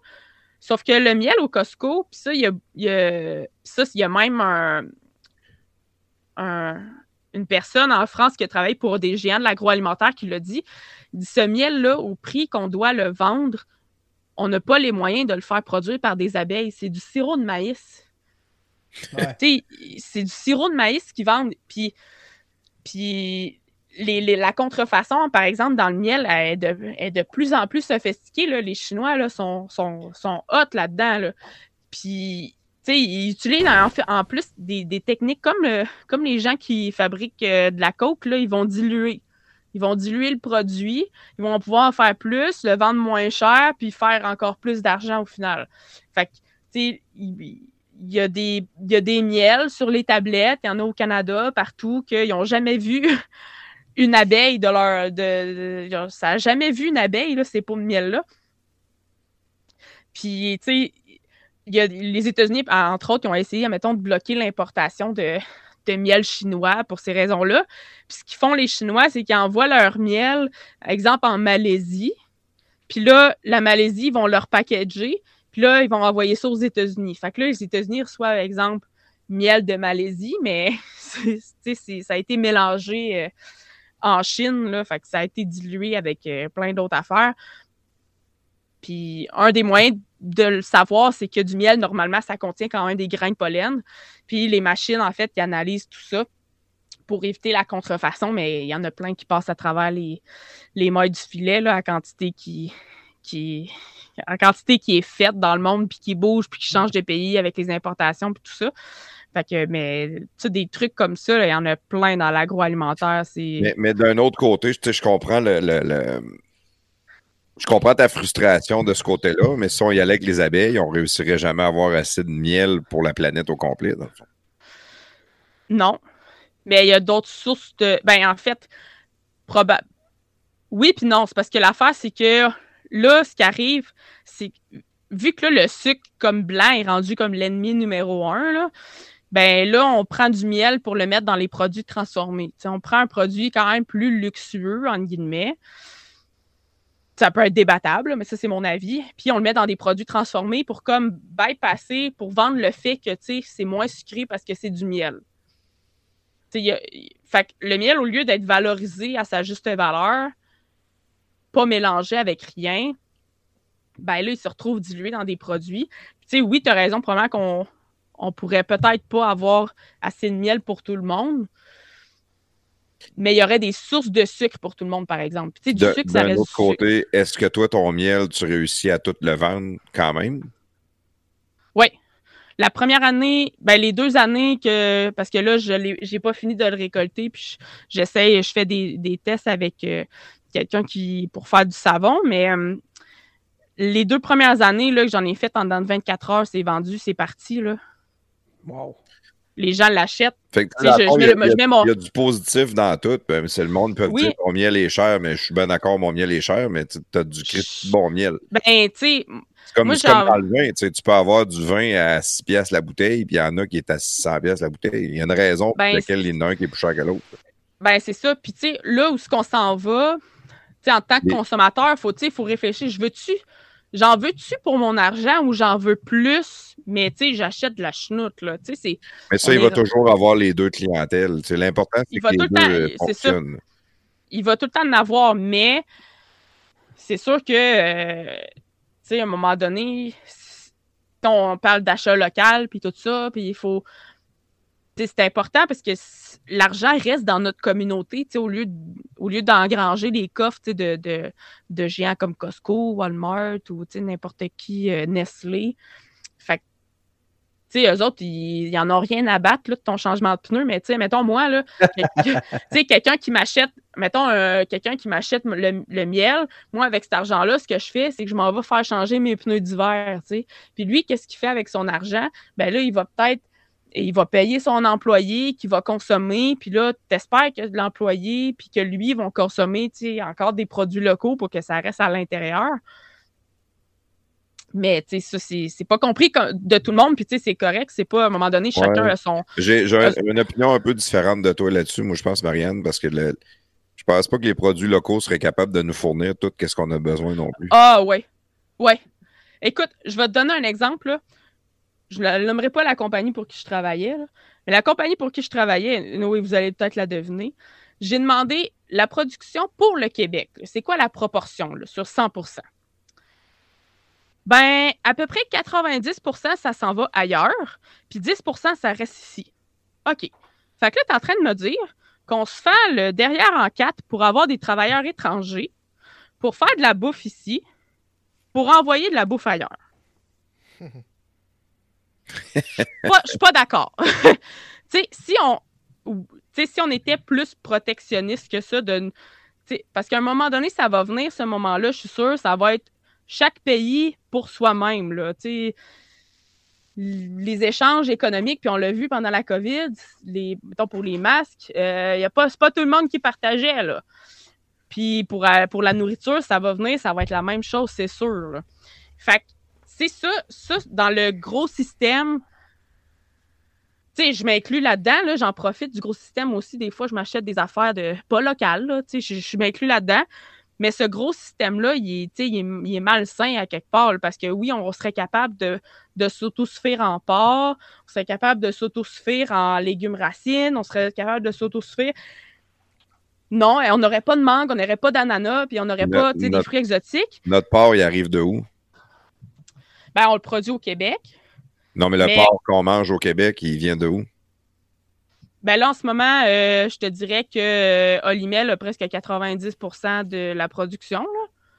Oui, mais que, le porc que j'achète à l'épicerie, il vient-tu de l'Ontario? Il vient-tu de, de- des États-Unis? Il vient-tu de. ben, il, peut, il vient, il peut venir du Québec ou de l'Ontario, là, d'après ce que je Parce connais. si le porc que je mange vient du Québec, puis en plus, il en exporte, c'est c'est win-win, dans le fond, c'est de l'argent qui rentre ici. Mais là, le problème en ce moment, c'est qu'il n'y a personne fermes. Il, manque de monde fermes, il manque de monde dans les abattoirs. Tu sais, moi, j'ai vu un abattoir là, tourner à genre 40% de sa capacité. Il, manquait deux perso- euh, il manquait 200 personnes dans l'abattoir cette journée-là quand je l'ai vu. Tu sais, tu fais comme. OK, ça la. Ça, tu sais, ça, à un moment donné, il y a quelque chose qui va. Oui, c'est win-win, puis oui, il faut de la croissance, mais de la croissance, tu sais, pourquoi on fait de la croissance? Pour avoir plus d'argent, OK, fine. Puis là, avec le plus d'argent qu'on fait, qu'est-ce qu'on fait? On fait plus d'argent. du miel de qualité. Ouais, mais tu sais, je, je le vends plus cher parce que je mets de la valeur plus chère sur le marché. Mais tu sais, si, admettons, tout le monde achèterait du miel euh, comme juste local, je baisserais mon prix, tu sais. Mais là, il, il vaut plus parce que c'est plus rare du vrai bon miel. Fait que tu sais, c'est. Mais tu sais, c'est- un gros système, l'agroalimentaire, puis tu sais, c'est- dur à saisir. Tu sais, moi, je suis dans ce système-là, puis j'essaye de ne pas produire à l'intérieur de ce système-là. Est-ce que je vais réussir? Comme ça, c'est noble au bout là, que, que, que tu le Ben, fasses de ce côté-là. Moi, je trouve ça super beau. Puis j'aime voir du monde, comme tu disais, les maraîchers ou des choses de même, dire moi, je vais faire ça à échelle humaine, puis je vais vendre euh, local, mais tu sais, ils vendent tout très rapidement local. Ils ont, ils ont pratiquement pas de perte, c'est déjà tout vendu. Mais à un moment donné, il y a du monde qui ont encore faim. tu sais. On peut pas. euh, ça n'en prend plus que ça de la bouffe. On a, on a des super fermes parce qu'il y a beaucoup, beaucoup de monde à nourrir. Ouais, mais on, on s'occupe beaucoup, beaucoup de croître pour les autres aussi, pour exporter. Peut-être, a- peut-être, il a- il y a- Il y a, il y a ça, mais tu sais, je suis d'accord, tu sais, à un moment donné. Les autres aussi, il faut qu'ils mangent. pas- Ben, c'est ça, tu sais, c'est... Mais c'est, sûr que quand tu vois ça, c'est un peu décourageant. Tu te dis, ouais, mais là, j'achète, j'achète telle affaire, mais là, il faut que j'achète telle affaire, puis il n'est pas produit localement. Ben, c'est pas grave, là, tu sais, à un moment... moi, je prône le local, mais il faut pas virer fou non plus, parce que... Non, mais je, je suis 100% si tu as les moyens ou, euh, ou souvent la, la- la qualité de ton produit, comme tu l'as dit, ton miel. Si je veux du bon miel, je vais acheter du vrai miel. On a, euh, moi, je Ouais, t'appelle c'est- Beauce, à côté de nous autres, on a les miels d'Émilie. Ouais. Je sais qu'il y a du bon miel, ben, c'est lui que je vais acheter.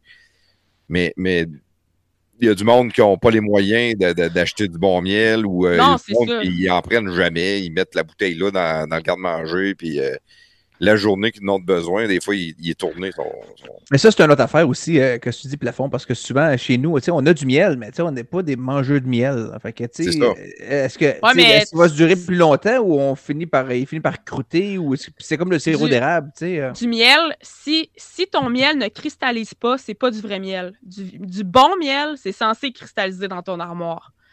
Puis ça, ça ne périme jamais. Tout ce que tu as à faire, c'est que tu mets ça dans un petit bain-marie, euh, genre 10 minutes avec de l'eau, qui, qui comme à, Ah, feu, à moyen. Qui viennent nous sauver de l'argent, par exemple. En effet, là, j'aime pas, là. À feu moyen, faut genre. Idéalement, là, tu dépasses pas le 40 degrés parce que toutes les enzymes dans le miel vont se détruire. Mais du miel, ça ne périme jamais. Puis s'il est cristallisé, c'est parce que tu as quelque chose de bon dans tes, dans tes mains. Puis le sirop d'érable, mettons, là, pareil. sirop d'érable, tu le congèles. Ouais. Ouais, même congelé, t'en perds, là, il, se- Non, cristallise. moi, moi, pour rester, pour rester, faire un plafond de moi, là. Je vais, je vais- je vais te ramener sur le miel. là. Je te ramène sur le miel, Marianne. fait que, exemple, là, si le miel, là, mettons, je m'en- j'en j'en en prends pas beaucoup, on n'en consomme pas beaucoup. Donc, une fois de temps en temps, on le met au bain-marie, 40 degrés, Mhm. pas trop longtemps. Mhm. Il est Ouais. cristallisé, c'est- donc c'est un bon miel, on, on est d'accord avec ça. Il vire pas Ouais. vert, il reste belle couleur, ambré, tout le monde est heureux. Après Yes. 10 ans là, que je ne l'ai pas encore consommé, je peux-tu le revendre plus cher comme une- un vin dans, une, dans un cellier? Non, ça, euh, le miel ne s'améliore pas avec le temps, Colin. malheureusement. Mais Ouais. il va pas périmer non plus. Tu sais, il y a, il y a des, des archéologues là, en Égypte qui ont découvert euh, des, des pots de grès avec du miel à l'intérieur. Puis le- ça faisait genre plus que 1000 ans qu'ils étaient là. Le miel est encore consommable. Ben, voyons, je l'aurais pas goûté. Je moi, te jure. La reine était encore là ou. euh? Ouais, Cléopâtre, elle se bourrait à côté. non, mais je parlais pas d'elle. parlais-. Ouais, ouais, je sais ce que tu voulais dire. Mais, euh, tu sais, c'est ça, le miel, ça, ça périme jamais. Fait il y y a des mythes comme ça d'agroalimentaire. Puis ça, c'est, ça, c'est quelque chose qui me, qui me passionne aussi. Là. Tout ce qui est le système de l'agroalimentaire, comprendre, le vulgariser, le, le pourquoi du comment que c'est comme ça. Puis le, le- aussi démystifier un petit peu parce que les médias, souvent, ce qui arrive, c'est qu'ils ils essayent de transmettre l'information. Des fois, elle est mal comprise. Puis là, le journaliste dit quelque chose, puis c'est pas ça pantoute. Puis là, là, le consommateur, il prend ça pour du cash parce que, tu sais, le média, son rôle, c'est de rapporter l'information. Mais là, ça donne des trucs, euh, ben, un petit peu comme c'est passé en disant que dans le lait, il y avait de l'huile de palme, là. Tu sais, c'était, pas ça le lait. Ouais, c'est ça. euh, Toi, Marianne, C'est dans le Nutella qu'il disait. Ouais, toi, Marianne, ce que tu dis, c'est que des fois, les médias ils disent des choses, puis que les gens ils prennent ça pour du cash, mais c'est pas tout à fait vrai. Ah ouais, hein? Ah ben. Ben, en tout cas, je... puis ça, c'est, c'est, c'est tout sujet confondu, là. Je, je... écoute, il y a des... Oh, on, est, on est toujours d'accord, là. c'est, c'est- que ce soit sur n'importe quoi, là. J'ai pas Moi, de... Marianne, je veux, te, je veux te demander quelque chose. Là. Moi, je sors du, du, du miel puis je retourne au sirop d'érable. Ouais. Parce que c'est quelque chose que j'avais jasé avec euh, Christian Diane. Puis euh, moi, je voudrais Ouais. devenir archi-millionnaire, puis je suis même milliardaire. je pense que du beurre d'érable, c'est à tout point de vue meilleur que du beurre de pinot, mais ça Absolument. se conserve pas comme du beurre de pinot. Puis là, il faudrait Ouais. trouver le moyen de faire du beurre d'érable qui se conserve comme du beurre de pinot.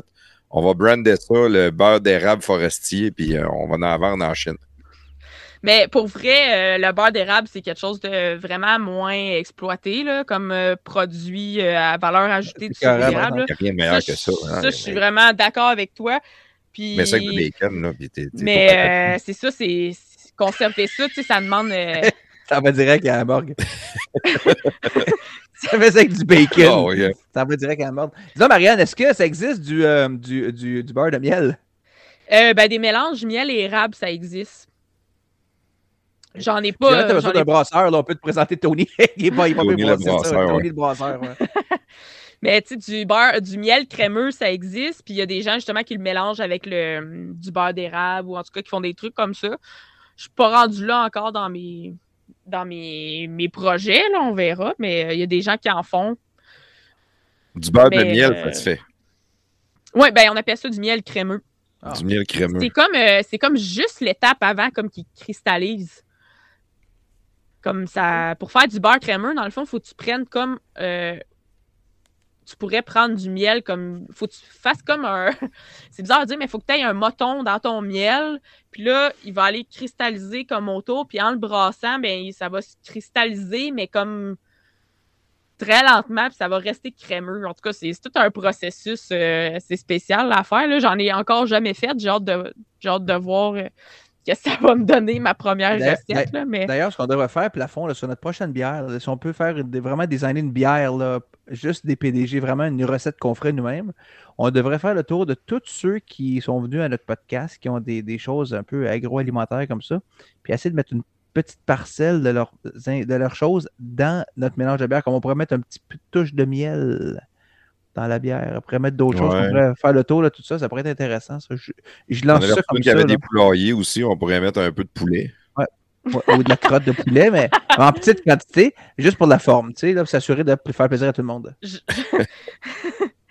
pour, elle va avoir une odeur qui puis, plus fort, par exemple. Ouais, ça- Ouais, on, on, on, on voudrait pas une, on voudrait pas une touche du plafond sexy des, des- des premiers podcasts non plus. Là. On Non? va quand même mettre des barèmes là, puis des balises, là, mais quand même. Bon, bon, bon, bon. fait que là, le- je, je reviens à tes projets. On va, euh, on va lâcher le, le- les produits. Les crottes là, de poule. c'est ça, t'es t'es pas encore capable de me dire comment faire euh, préserver du beurre d'érable plus longtemps. Non, je pense que je travaille avec Christian là-dessus. Là. Hey, je peux travailler avec vous autres là, d'une manière ou d'une autre. Moi, je veux avoir des parts là-dedans. C'était mon idée. Ça, c'est important. ouais, c'est ça. C'est copyright plafond cop- Zanetti. Exact. Euh, fait que là, t'as, t'as, t'as tes ruches que tu voudrais peut-être monter une centaine de ruches. Euh, la pisciculture que tu aimerais faire. Ouais. Euh, les champignons. Mhm. Après ça, euh, Du peut-être Sirop d'érable. du sirop d'érable, oui, Ouais, c'est ça. Peut-être éventuellement avoir une salle de réception, restaurant, quelque chose comme ça pour tes produits. Ouais. Euh, là, ça va te prendre du monde. Tu peux pas juste être toi et ton père. Ben, l'affaire, c'est que je peux quand même toffer un bout toute seule parce que de la manière que je suis en train de monter mes choses, c'est que les choses s'enchaînent selon les saisons. Tu sais, ça, ça se croise pas trop. Fait que, OK. fait qu'admettons, tu sais, les, les champignons, on a comme un petit rush au printemps parce qu'il faut nous, on inocule nos bûches au printemps, puis on, on coupe l'hiver. Euh, mais tu sais, au printemps, c'est comme rendu au mois de mai. Euh, les abeilles, je commence plus à, à être euh, occupée comme rendu à fin juin. Euh, fait que, puis après ça, mettons, sirop d'érable, ben, ce serait comme euh, mois de mars, février-mars. Euh, fait que puis, tu sais, les, les poissons, eux autres, ils peuvent grandir, puis ils n'ont pas besoin de moi, là. Fait que j'ai pas besoin d'aller leur dire salut à chaque, euh, à chaque matin, là. C'est pas comme des, des vaches laitières qu'il faut vraiment que tu traites matin et soir. Fait que, tu sais, de la poissons pareil ou sûrement? Euh, ben, probablement que oui, là, on va les nourrir euh, sûrement un peu pour avoir un, gain de poids quand même. Là. Je veux pas que ça prenne quatre ans à avoir une truite euh, qui peut être euh, qui peut remplir une assiette. Là. Mais de la manière qu'on s'enligne, c'est ça. Pour le moment, c'est comme ça que je réfléchis à mon projet. C'est sûr qu'à un moment donné, ça va me prendre des gens. Mais je suis vraiment pas rendu là. Je vais commencer par euh, rendre ma business rentable puis pouvoir, un, me faire vivre moi-même, parce que c'est le premier objectif. Là. Euh, Jusqu'à ce que je puisse en vivre, je vais probablement travailler à temps partiel. euh, J'aimerais ça aller enseigner en agriculture, par exemple. Fait que c'est ça, le, le- le temps de, de pouvoir moi me faire vivre, puis entre guillemets, vivre mon père, là, parce qu'on est quand même deux là-dedans, puis je veux qu'il ait, sa part. Là, je, je veux pas, je veux pas tout prendre. Là, je veux qu'il puis je veux pouvoir y repayer aussi qu'est-ce que lui a investi euh, par rapport à moi. Fait que c'est, c'est comme pour les 5 à 6, 7 prochaines années, c'est ça l'objectif. Puis après, je vais voir qu'est-ce qui, est- qui est possible de faire selon les situations, selon euh, justement le marché de l'emploi, selon est-ce que je trouve des gens, est-ce que comment, comment ça va, est-ce que moi, ça me tente de gérer des gens, ça, je ne sais pas, je ne l'ai jamais fait. Est-ce que je vais aimer ça? Ou est-ce que ça me tente de rester plus comme, entre guillemets, de travailleur autonome puis m'occuper de moi-même? C'est toutes sortes de, de, de choses que je que, que je décide puis que je prenne en compte, mais j'en suis pas là, là, pour le moment. Ton père, il est rendu à quel âge, lui? Mon père, euh, il vient d'avoir. Moi, j'ai vient d'avoir 58. OK. Fait que euh, il est encore tout. Puis tu sais, il est vrai. tu sais, C'est un, c'est un gars en forme, là. Il, il, il bûche, euh, il, fait, il fait ses affaires, il est tout le temps dehors. euh, il doit marcher euh, quasiment 7 km par jour. Là. Sauf quand il est à chasse, là, il est plus tranquille. Là. Il est assis dans, son, dans sa cache. Mais euh, c'est ça, il, il mar- marche dans, dans la neige. euh, tu sais, nous autres, on bûche dans la neige aussi. Fait que c'est un autre. Eh, euh, c'est bol, ouais, c'est une autre affaire. Mais C'est juste, une autre affaire. le- juste le- l'érablière, ça, c'est de l'ouvrage en Christie. Ouais, c'est ça. Ben, on va, on va s'a- s'adapter. Au, au début, on va pas être bon, puis ça va être comme ça, puis c'est pas grave. Faut... Mais Non, mais je parlais pas juste de faire le sirop, là, tu sais, le, le- le- faut, faut que tu passes tes tuyaux, faut que tu fasses l'entretien, Ouais, faut que tu faut que entretiennes ta forêt aussi. Tu peux, ouais, il y a des arbres qu'il faut que tu coupes parce qu'ils vont nuire, euh, qu'ils vont, euh, on a du jardinage à faire. Là, parce que nous, là, en fait, le monsieur à qui on a acheté ça, euh, euh, pendant 20 ans, il s'en est comme pas vraiment occupé. Là. Les chemins qu'il y avait, ils ont été comme euh, ensevelis. avec, il y avait de l'eau. Fait les fossés sont à refaire. Puis, de la bonne job à faire, mais c'est une affaire à la fois, puis une étape à la fois, puis une, petite victoire à la fois. Il ne faut pas le voir trop gros non plus. Avez-vous un peu de machinerie? Euh, ouais, on a un tracteur, on a deux, quatre roues. Puis avec ça, on fait, euh, on fait un bout. Puis là, ben là, cette année, on voulait s'acheter une, une, motoneige, mais euh, ça va pas aller avant 2022 parce qu'il n'y en a pas. Il n'y en a pas à vendre. il y en a pas. Non, les concessionnaires, là, il n'y en, en a pas. Si, avec, comme tout le monde en 2020 et 2021, tout le monde se cherchait de quoi faire. Il y a beaucoup de monde qui se sont achetés des motoneiges. Fait que, puis là, avec les, avec toute la chaîne de production qui est retardée, ben les pièces n'arrivent pas. Fait qu'ils peuvent pas comme être construites, les motoneiges, il manque des pièces. Fait que là, s'ils peuvent pas être construits, ils peuvent pas être shippés au concessionnaire. Fait que nous, quand on arrive pour en avoir, on n'en a pas. On voulait s'acheter un moulin assis pour parce qu'on va avoir des constructions à faire, puis euh, au prix que le bois est, quand j'en ai dans ma cour, euh, je n'irai pas en acheter, là, je vais m'en faire. Puis euh, le moulin assis, c'est la même chose, ça va pas avant, avant comme fin 2022 à l'automne d'après. Là, fait que ça va dans un an, c'est fou. Là, je, suis impressionné sur toutes ces affaires-là, pareil. Des moulins à assis. Ouais. Je pensais pas qu'ils s'en vendaient tant que ça non plus. Ben, en tout cas, euh, il y, a gros des, des, gens, mettons, qui ont pris leur retraite puis qui se sont, mettons, se sont dit, ben, on déménage au chalet. Fait qu'ils deviennent, comme, entre guillemets, gentleman farmer. Fait que tous ces équipements-là, ben, ils ont été achetés par beaucoup de ces, gens-là. Puis, fait que, puis c'est bien correct. Mais ça fait que, tu sais, sur le marché, ben, il n'y en a plus disponible. Fait que c'est des choses que, qu'on est comme un peu pris, mais tu sais, pas tant grave, on va juste attendre. C'est juste qu'on finit pas en avoir besoin à un moment donné, mais euh, pour le moment, euh, on, on, fonctionne encore pas mal euh, au bon vieux jus de bras. Là. le travail est fort. Ouais, ouais. Ah, mais c'est quand même hot parce que le. le... oui, il y a un stress financier que tu vas vivre parce que tu es à ton compte, puis il faut que tu réussisses à produire, à payer tes comptes, à, à vendre tes choses. Mais mettons qu'on enlève cet aspect-là, -là, tu as un, stress de vie de moins que beaucoup de gens parce que tu es dehors, tu es dans le bois, tu es dans la nature. Tu n'es pas, dans, euh, dans, mettons, dans une usine avec un stress de performance. Puis euh, le, la vie d'aujourd'hui, elle va vite. Elle va trop vite, ouais. je pense. Ouais, puis il y a une affaire que j'aime beaucoup aussi chez nous, c'est que moi, mon cellulaire, il pogne pas dans le bois. J'en ai pas.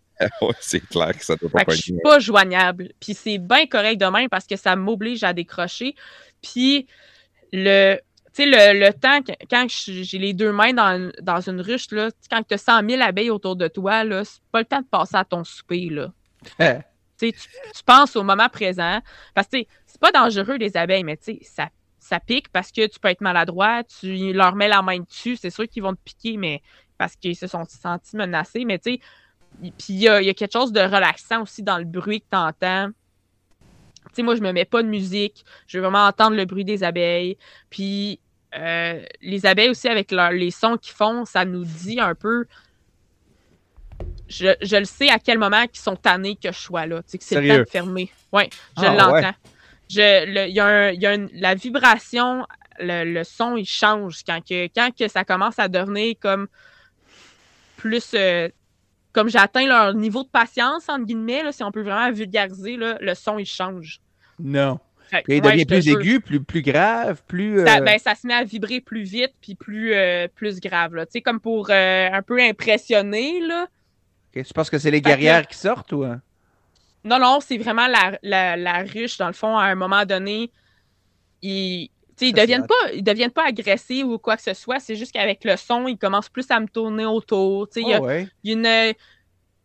Il y, un, y, a un, changement de comportement à un moment donné. Puis, moi, après 20 minutes dans une ruche, souvent, ils en ont assez, puis c'est correct. Il faut, il faut que je change. Il faut que j'en ai une coupe à regarder. Mais, euh, quand, tu es dans cet environnement-là, puis tu entends les oiseaux, puis il fait soleil, puis. Tu sais, moi, je dois déjà des centaines de milliers de dollars à la banque, puis tu sais. Je vois. Puis j'ai pas fini, là. Euh, mettons, les terres. Les terres, il faut que je les rachète un à mon père, il les a payés, puis moi, il n'est pas, pas, question de, de, me faire dire euh, non plus Ah, ben là, t'as réussi parce que ton papa t'a payé des terres. Non, non. Ça, ça me. Puis ça, mon père est bien au courant, ça m'écœure, là. Fait que je veux qu'il je veux qu'il voit la couleur de son argent. Il a investi en moi, je veux faire un retour. Fait que, tu sais, oui, je, je, je suis endetté de au moins un demi-million déjà. Tu dis à 27 oh, mais tu connais pas bien d'agriculteurs qui ne l'est pas endetté. Mais tu sais, moi, j'ai une binerie, là, j'ai rien. Là, tu sais, je suis endetté d'un demi-million, euh, grosso modo, mais j'ai rien. Tu sais, j'ai pas de machinerie, j'ai pas de bâtiment agricole. Euh, puis, tu sais. Mais tu as deux terres à boire. Ouais, puis, euh, bon, j'ai pas mis ma maison là-dessus. Parce que, la maison, je l'ai achetée en copropriété avec mon père, mais c'est lui qui a mis la mise de fonds. En attendant, je la loue comme à des gens comme chalet pour payer, payer ma partie d'hypothèque, en fait. Mais, à un moment donné, si je veux habiter dedans, il faut que je la paye par moi-même aussi. Fait qu'il y a tout ça, mais je me dis que, je me dis qu'à quelque part, j'ai, quand je vois des acteurs, là, qui sont super gros payés, puis une grosse vie, puis qui choisissent d'aller prendre leur retraite sur une ferme, là.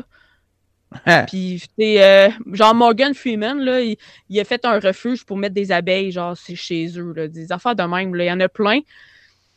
Fait que je me dis peut-être que, tu sais, j'ai peut-être compris de quoi, là, tu sais, je me dis peut-être que je suis pas si mal placé, tu sais. Mais Morgan Freeman, il s'occupe pas des abeilles, par exemple. Non, mais non, mais tu sais, il, y a quand même... Il y a juste un refuge, lui. mais tu sais, mettons, il y, a, il y, a, Ronda Rousey, qui est la, la lutteur de... de la, voyons, c'est du MMA. UFC. UFC. C'est ça qu'elle faisait. Ben, elle, à cette heure, elle, a produit du Wagyu sur une ferme, là. Elle, ouais, elle a produit du bœuf. Ça s'appelle euh, Rosie Akers euh, sur Instagram. Tu elle produit du bœuf. Tu sais qu'elle est allée faire. Mac Tyson, euh, Mac Tyson, il produit du pot. il est vrai, le pire. Il y a une oh, ouais. il fait de il y a du pot à côté. C'est ça. Ben, c'est justement un produit écoute, à développer. puis, mais tu sais, c'est sûr que ces gens-là, ils n'ont pas les mêmes moyens monétaires que, que tout le monde, mais je veux dire, le principe de revenir à la terre je pense qu'il est pas fou, là, puis on, le voit de, plus en plus, puis il y a plus de... c'est comme paradoxal, parce qu'il y a comme, on a l'impression qu'il y a de plus en plus de gens qui s'intéressent à l'agriculture, mais on a quand même moins en moins de gens qui en font, c'est... c'est très paradoxal comme bien des affaires. Là. Il manque de monde partout, par exemple, pas juste en agriculture. Ah non, c'est ça. Écoute, euh, ici, chez au plastique où est-ce que je travaillais, ça fait dix ans qu'il manque de monde. Là. C'est pas. Euh, ouais, c'est ça, c'est ça. Fait que on ne sait pas c'est quoi le remède miracle ou qu'est-ce qu'il va falloir faire pour réussir à, pallier à, ça. On espère juste que ça va bien se régler sans que tout le monde en souffre, euh, disons-le de même. Par contre, le, retour à la Terre ou, le, le, type de vie que tu as choisi de moins de temps d'écran, plus de plein air, plus de, de s'enlever un certain stress, ben c'est peut-être des, dépressions, des burn-out en moins. C'est le soleil, tu es dehors, c'est de la vitamine au lieu d'être en dedans dans, dans, un bureau, dans ton cubicule avec de la lumière de néon qui, qui, qui t'éclaire à journée longue avec un stress de performance, puis d'arriver le soir, puis les enfants, puis un million de choses à faire, puis la TV est ouverte, puis il y a du bruit, puis ça tourne, puis tu sais, le, monde craque à un moment donné parce que c'est trop. Le monde oublie de faire comme prestateur, il disait tantôt. Le monde oublie de s'ennuyer. Oui, en, en, plein ça. Tu sais, je me dis, je pense qu'on est aussi maintenant très axé sur l'argent, tu sais, puis les belles choses. Puis c'est pas nécessairement. Moi, c'est pas ce que je choisis. Moi, je veux avoir suffisamment d'argent pour faire. pour subvenir à mes besoins puis de vivre confortablement. Moi, ça, c'est mon objectif à moi. moi, j'ai pas. Moi, je suis pas quelqu'un qui. Tu j'ai voyagé un petit peu avec mes parents, puis j'ai eu la chance de le faire. Puis, mais moi, voyager, c'est pas. C'est pas un objectif. sais, Moi, j'aime mieux mettre de l'argent dans ma maison puis avoir un bel endroit de vie. J'aime mieux me lever le matin. Puis euh, Puis, yes, j'ai une belle journée, j'ai un bel endroit, j'ai un bel endroit pour vivre que d'attendre mes vacances pour partir. C'est. Moi, je trouve ça plate des gens qui, mettons, ils vivent dans des, des trois et demi à Montréal puis attendent juste le prochain voyage pour vivre. C'est pas nécessairement le fait de voyager, c'est le fait d'attendre, en fait. On le voit souvent dans le travail, puis je le dis, ça fait longtemps. Et du monde qui déteste leur job, mais ils restent là parce qu'ils ont six semaines de vacances par année. Mais c'est parce qu'ils restent 48 de merde, tu sais. Ben, tu sais. Euh... peux pas vivre juste pour six semaines de liberté. Non, c'est ça. Puis, tu sais, je dis pas, euh, venez tous faire de l'agriculture, mais, tu sais, faites, faites quoi que t'aimes. Bâtard, on revient au début pour boucler la boucle. Tu sais, c'est moi, quand, je, travaillais justement au plastique, j'entendais des gens dire Ah, oh, yeah, il nous reste juste comme 15 pauses avant ma semaine de congé. 15 pauses. tu hein? comptes les. Ben, c'est parce que 15 pauses, c'est parce qu'il y en a une à chaque comme 3 heures. C'est triste. T'attends la pause. T'attends la, la pause pour après avoir tes 3 jours de congé, tu sais.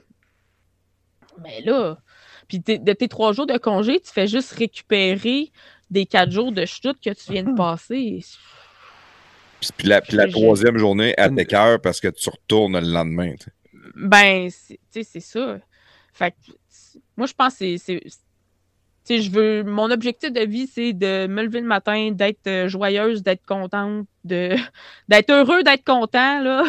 c'est carrément ça, là. De, d'en profiter, de, de faire un peu de ma propre bouffe aussi, puis de, de, de m'autosphérer un peu, puis de participer à la communauté en en, en, en fournissant de la bouffe à d'autres aussi.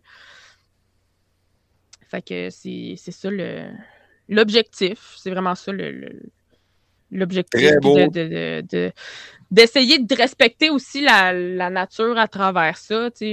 L'agriculture, des fois, c'est rough un peu sur l'environnement on, fait des avancées, heureusement, là, mais comme tu dis, avec l'industrialisation, des fois, c'est pas toujours évident. Très beau, très noble. Euh, enrichissant même, je trouve, ton histoire, tout ce que tu nous as raconté. Je ne sais pas, les gars, si vous avez des, questions ou un sujet en particulier que vous auriez aimé aller jaser, parce que moi, je m'enlignais pas mal vers la mitraille de notre ami Mr. Jingle. La mitraille! Moi, moi je suis prêt pour ma mitraille. J'ai gardé mes questions pour la mitraille. Tu as gardé tes questions la mitraille, toi? je, les, ai euh, aiguisées tout le long de l'entrevue. Je les ai aiguisées pour que ce soit plus euh, stridente. Stridente. Prestataire, toi, t'avais dit quelque chose? Non, non, c'est bon, moi, je suis prêt, Moutou. Toi, t'es prêt, prêt, prêt, prêt, prêt. Bon, ben, si tu euh, veux être très aimable, prestataire, pourrais-tu nous mettre le super méga jingle incroyable à Mr. Jingle?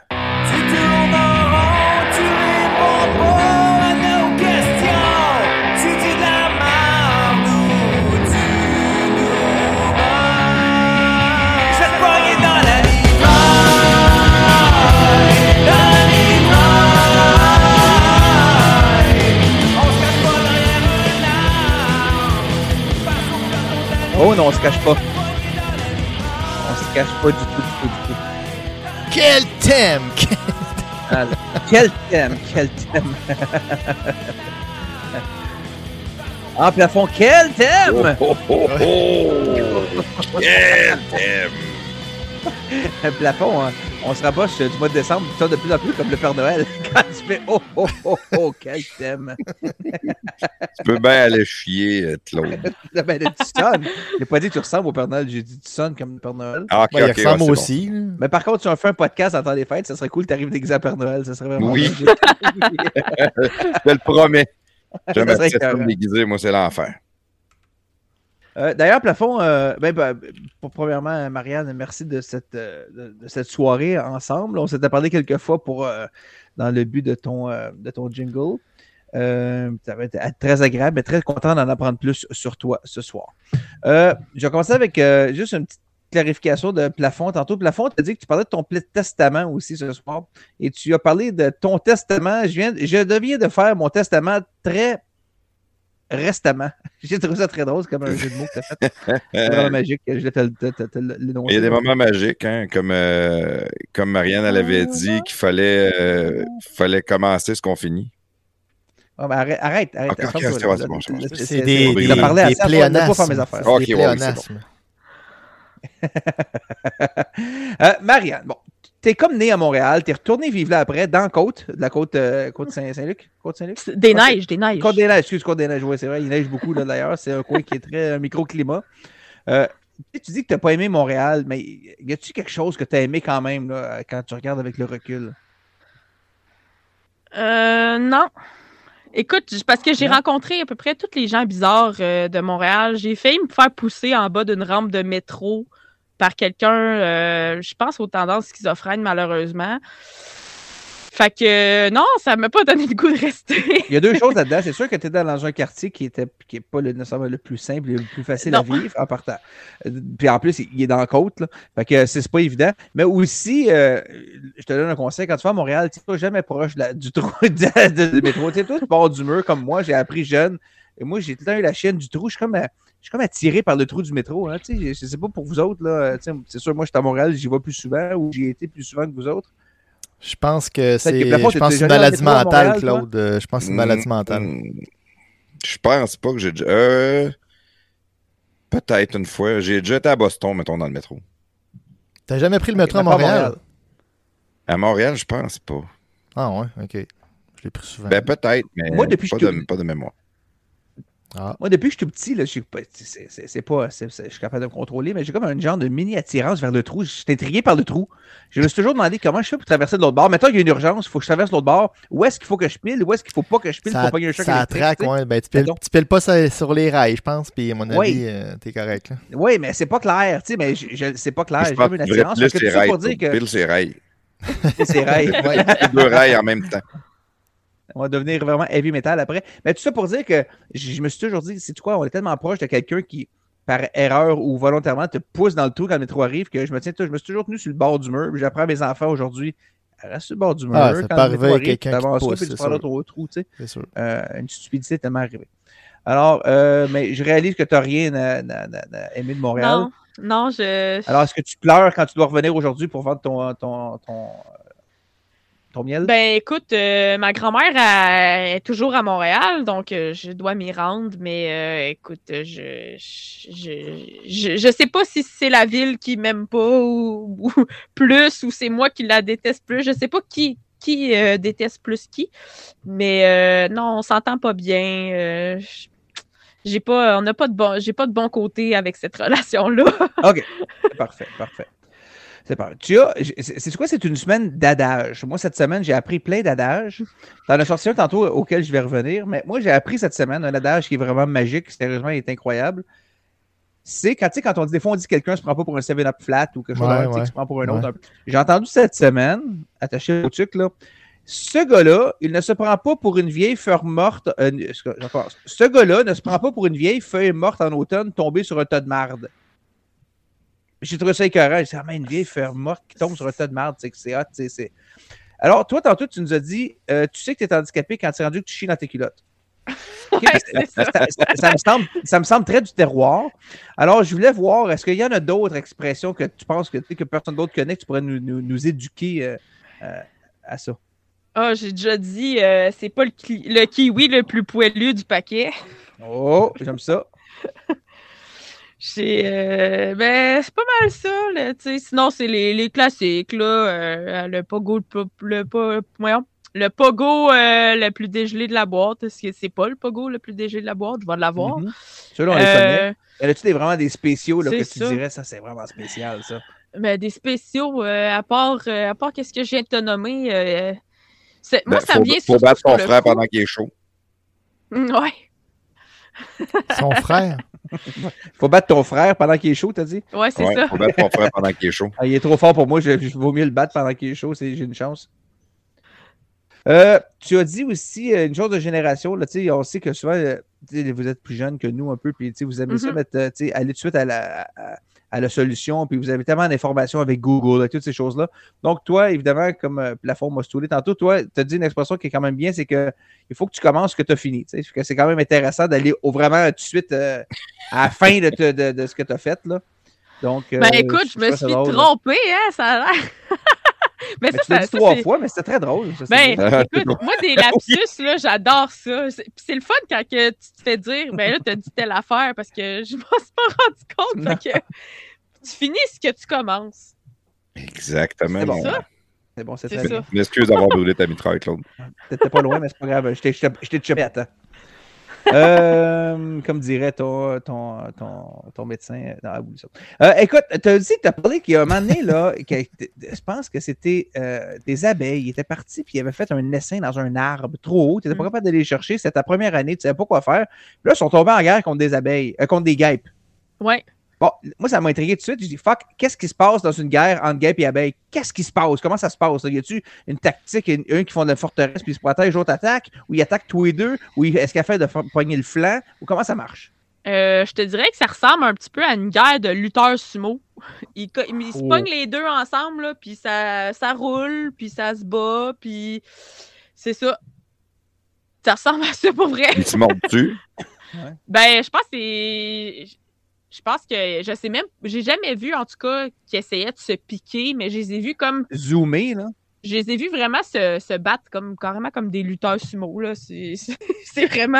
euh, T'as-tu, t'as- t'as- t'as-tu comme, tu sais, des, des bonhommes, là, il y a comme euh, un tas d'abeilles qui font une forme d'abeille ensemble et qui attaquent un humain. Est-ce que tu as une forme d'abeille qui attaque une forme de, de, de guêpe et qui se pogne dans le ciel, euh, dans, tu sais, comme en 3D? Comme des comiques, ouais. Non, ça, euh, écoute. Ouais, comme des ça- Formation, Ça, ça pourrait être beau à voir, mais peut-être, mais moi, j'en ai jamais vu de mes yeux vus. Ça serait carré. Si jamais tu as une chance de voir ça, mets, mets une caméra dessus puis mets-les à slow-mo, tu sais, au, au ralenti. Peut-être ça pourrait être le fun à voir. Je pense que le prestataire voulait dire de quoi. Vas-y, Je Presti. pense qu'avec notre système qu'on a ce soir, là, des fois, je parle puis euh, vous m'entendez pas. Ça se peut-tu? On t'entend pas pas en tout. Ouais, non, j'ai noté d'ailleurs. 4-5 fois là, que je dis des affaires puis j'ai aucune réponse. J'étais en train de noter encore une autre place qu'il faut que je me coupe euh, au montage. Mais qu'est-ce que je voulais dire? pas, c'est bon. euh, Non, non, le monde la prenne à la fin qu'on t'a pas entendu de la soirée. J'adore ça.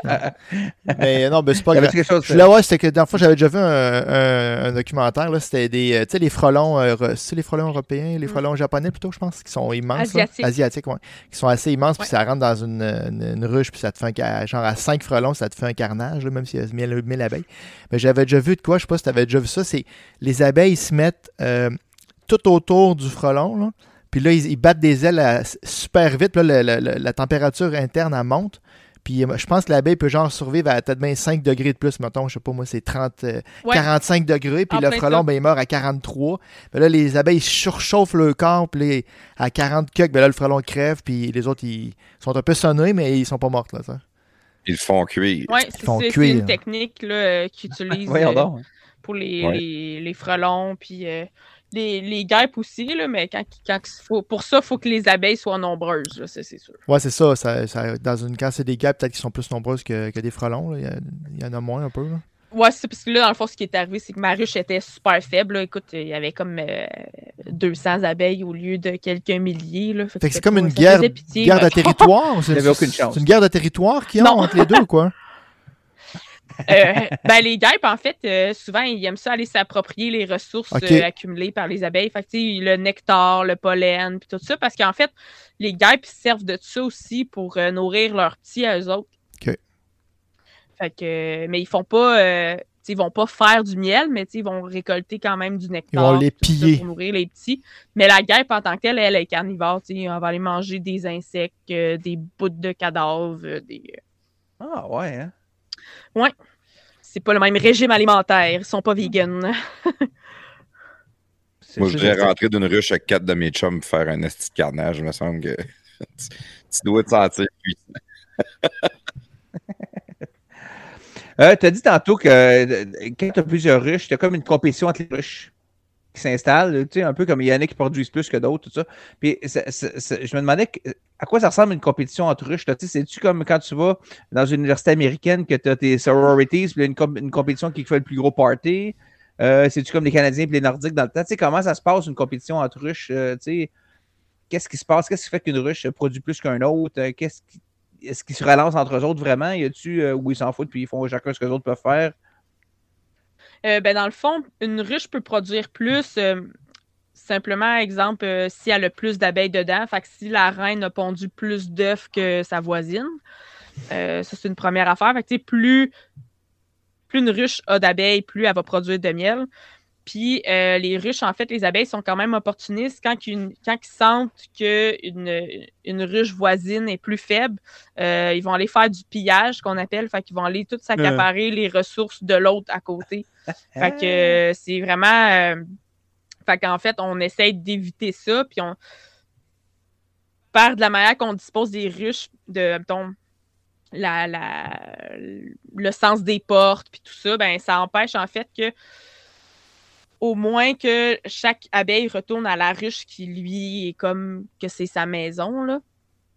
Fait que on appelle ça de la dérive. Fait que ça va pas débalancer le nombre d'abeilles de, cette façon-là, mais à l'intérieur des ruches, ça peut se débalancer selon justement la, la production de la reine d'œufs et tout ça. OK. Puis y a-tu des, des, abeilles qui passent à l'ouest, qui s'en vont dans l'autre ruche? Puis tu vois que moi, ma ruche, c'est une ruche de merde. Si je l'ai eu ça, je m'en vais chez vous, c'est cool, ça. ben oui, il y en a que justement, il y, a des, y a des maladies y a des, chez certaines abeilles qui font qu'ils perdent comme leur GPS interne, puis là, ils se trompent carrément. Puis, euh, ils sont acceptés par l'autre ruche? Ouais, c'est surtout s'ils transportent des ressources, là, ça se peut qu'ils soient acceptés. Là. Wow. Puis tantôt aussi, continue sur les ruches, je te dis que chaque ruche avait comme sa, propre organisation pour stocker du matériel, dans le fond, pour devenir, euh, faire le miel à la, longue, parce que c'est comme les entrepôts, tu parlais. Mais tu sais, donc chaque, chaque ruche s'organise. Donc j'imagine que c'est toutes des, comme tu dis, as plusieurs milliers d'abeilles dans une ruche. Euh, bon, est-ce que c'est toujours monté de la même, de la même façon, la ruche, ou t'as des, as des ruches, des fois, tu dis, waouh, c'est incroyable comment quelque chose qu'on fait, ou l'autre, tu regardes l'autre, c'est vraiment fuck out ce que vous avez fait, vous êtes des mardes, tu sais, c'est vraiment plus proche, puis ça tient pas la route à refaire. Ça arrive-tu, ça, des fois? Oui, ça arrive, pour vrai. Il y, a des abeilles, des fois, qui construisent pas bien les, les cadres de cire, fait qu'ils font pas bien les alvéoles. Euh, fait que faut que tu comme défasses leur travail pour qu'ils le fassent. Puis souvent, la deuxième fois qu'ils le font, c'est correct. Là.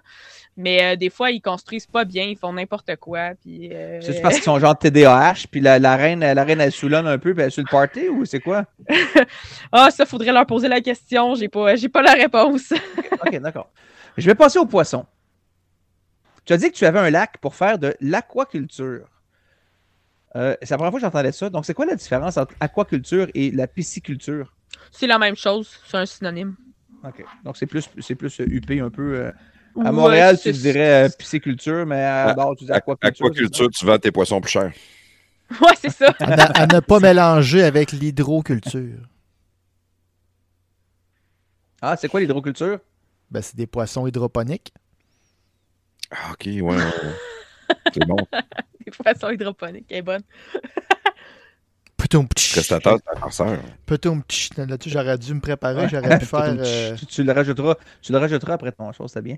Euh, tu as dit que vous, étiez, vous, aviez acheté un tracteur ou vous vouliez acheter un tracteur ou euh, vous en avez acheté un? On en a, dans le fond, la, la maison qu'on a achetée qui était comme en fait, le, monsieur à qui on a acheté la terre, il a une maison sur la terre, mais il a voulu garder sa maison un peu plus longtemps que sa terre. Fait que ça, en tout cas, c'est deux lots séparés.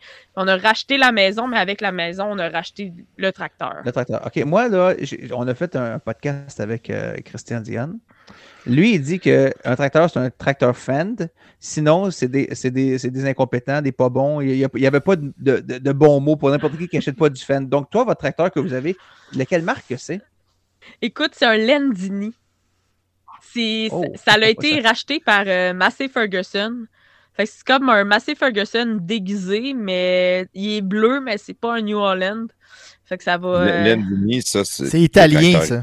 C'est italien, c'est ça. c'est le tracteur italien de luxe. Ah ouais, c'est euh, ça, 400 chevaux. 400 chevaux. 4 secondes au quart de tour. Là. Mm. Il viendrait jamais me le montrer. Un esti de son après ça, mon homme. C'est un crise de son après ça. Là. Watch out. Est-ce que tu en as parlé avec Christian que tu avais acheté un tracteur qui n'était pas un Fend? Non, je, on n'est jamais arrivé sur ce sujet-là. C'est des cases. Ouais, c'est des cases, lui.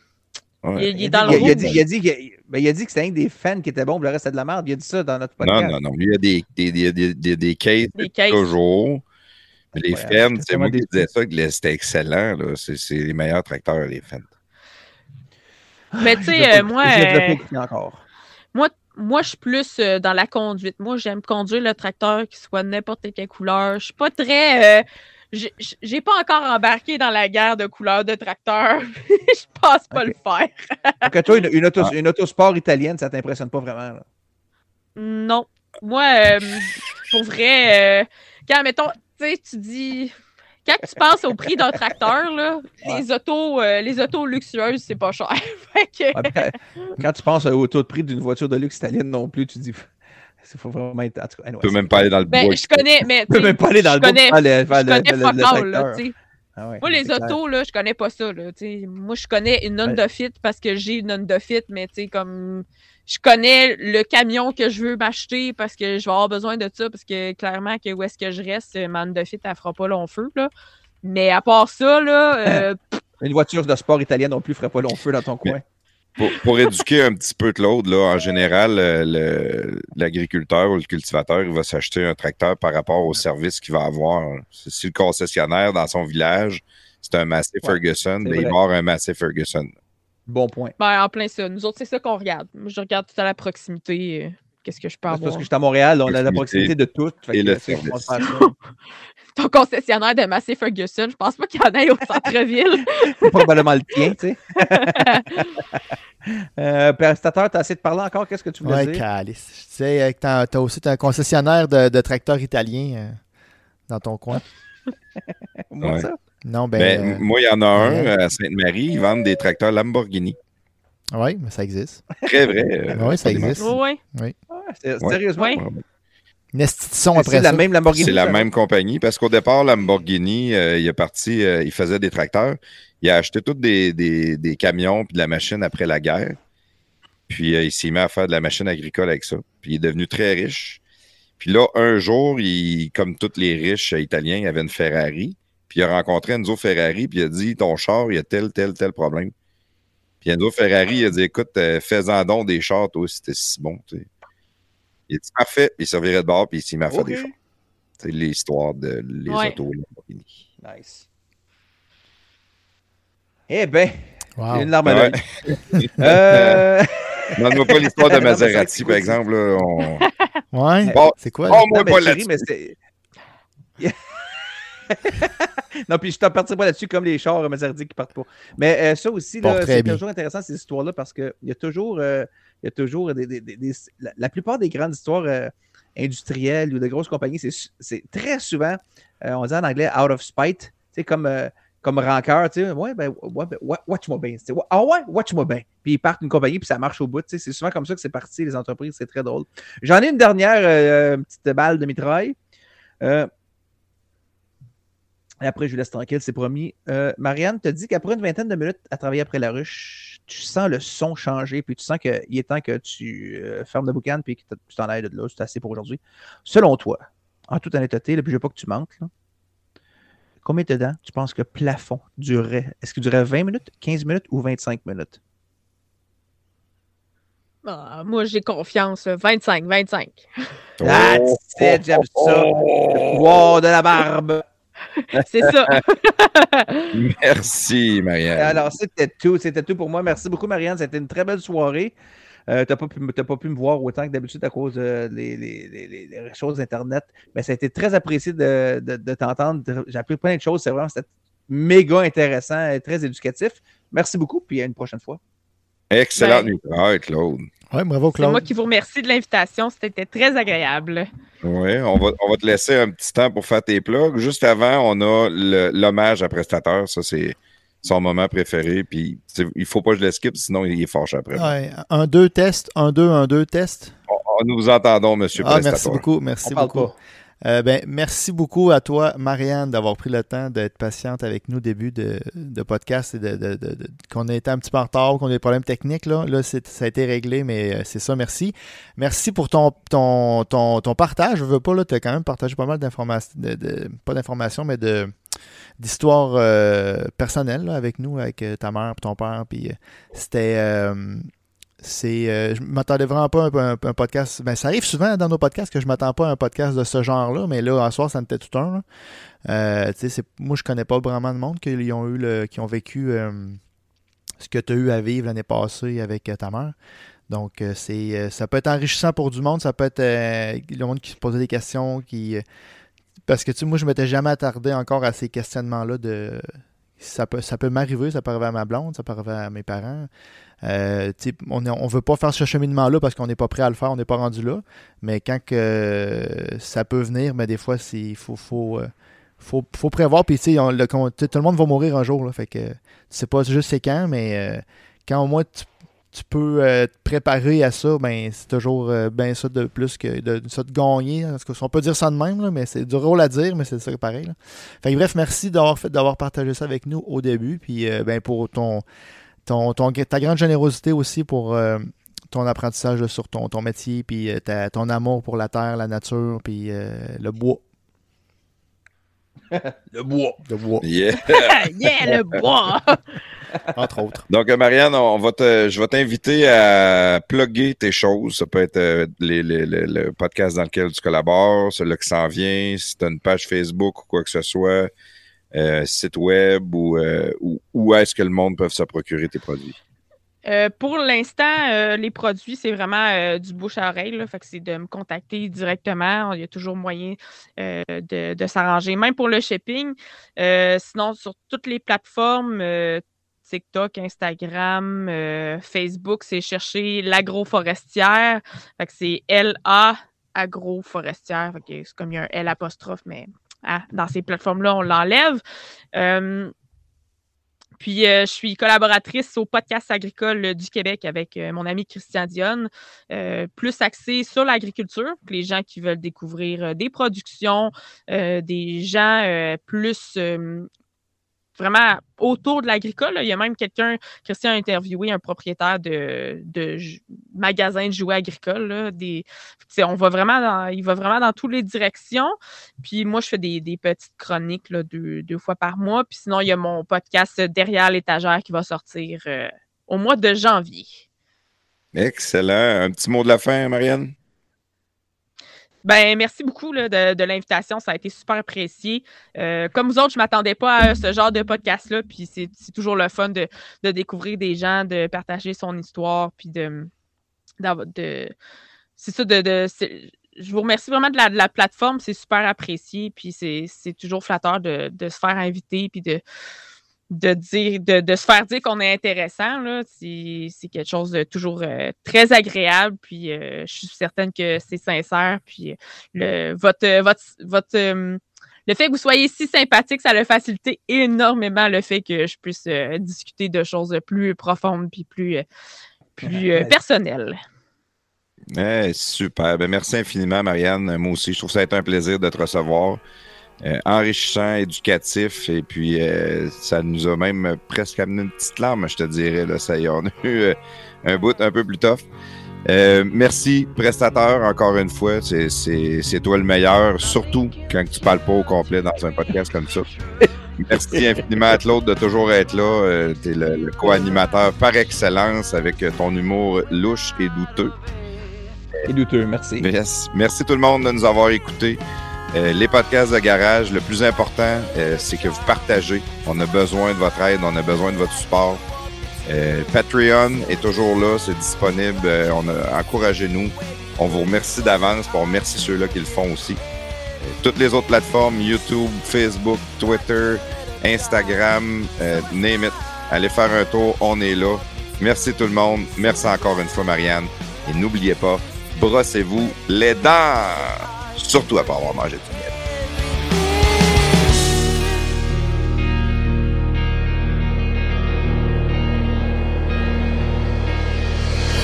Your shadow follows you in everything you do, everywhere you go. Every time you might believe it's the end of your suffering, loneliness, the memories.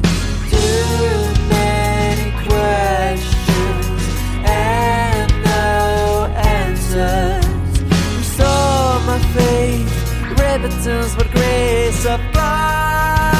Forgive my sins, like your little child. So I smile like you want me to. So I like you used to do when you would close your eyes to forget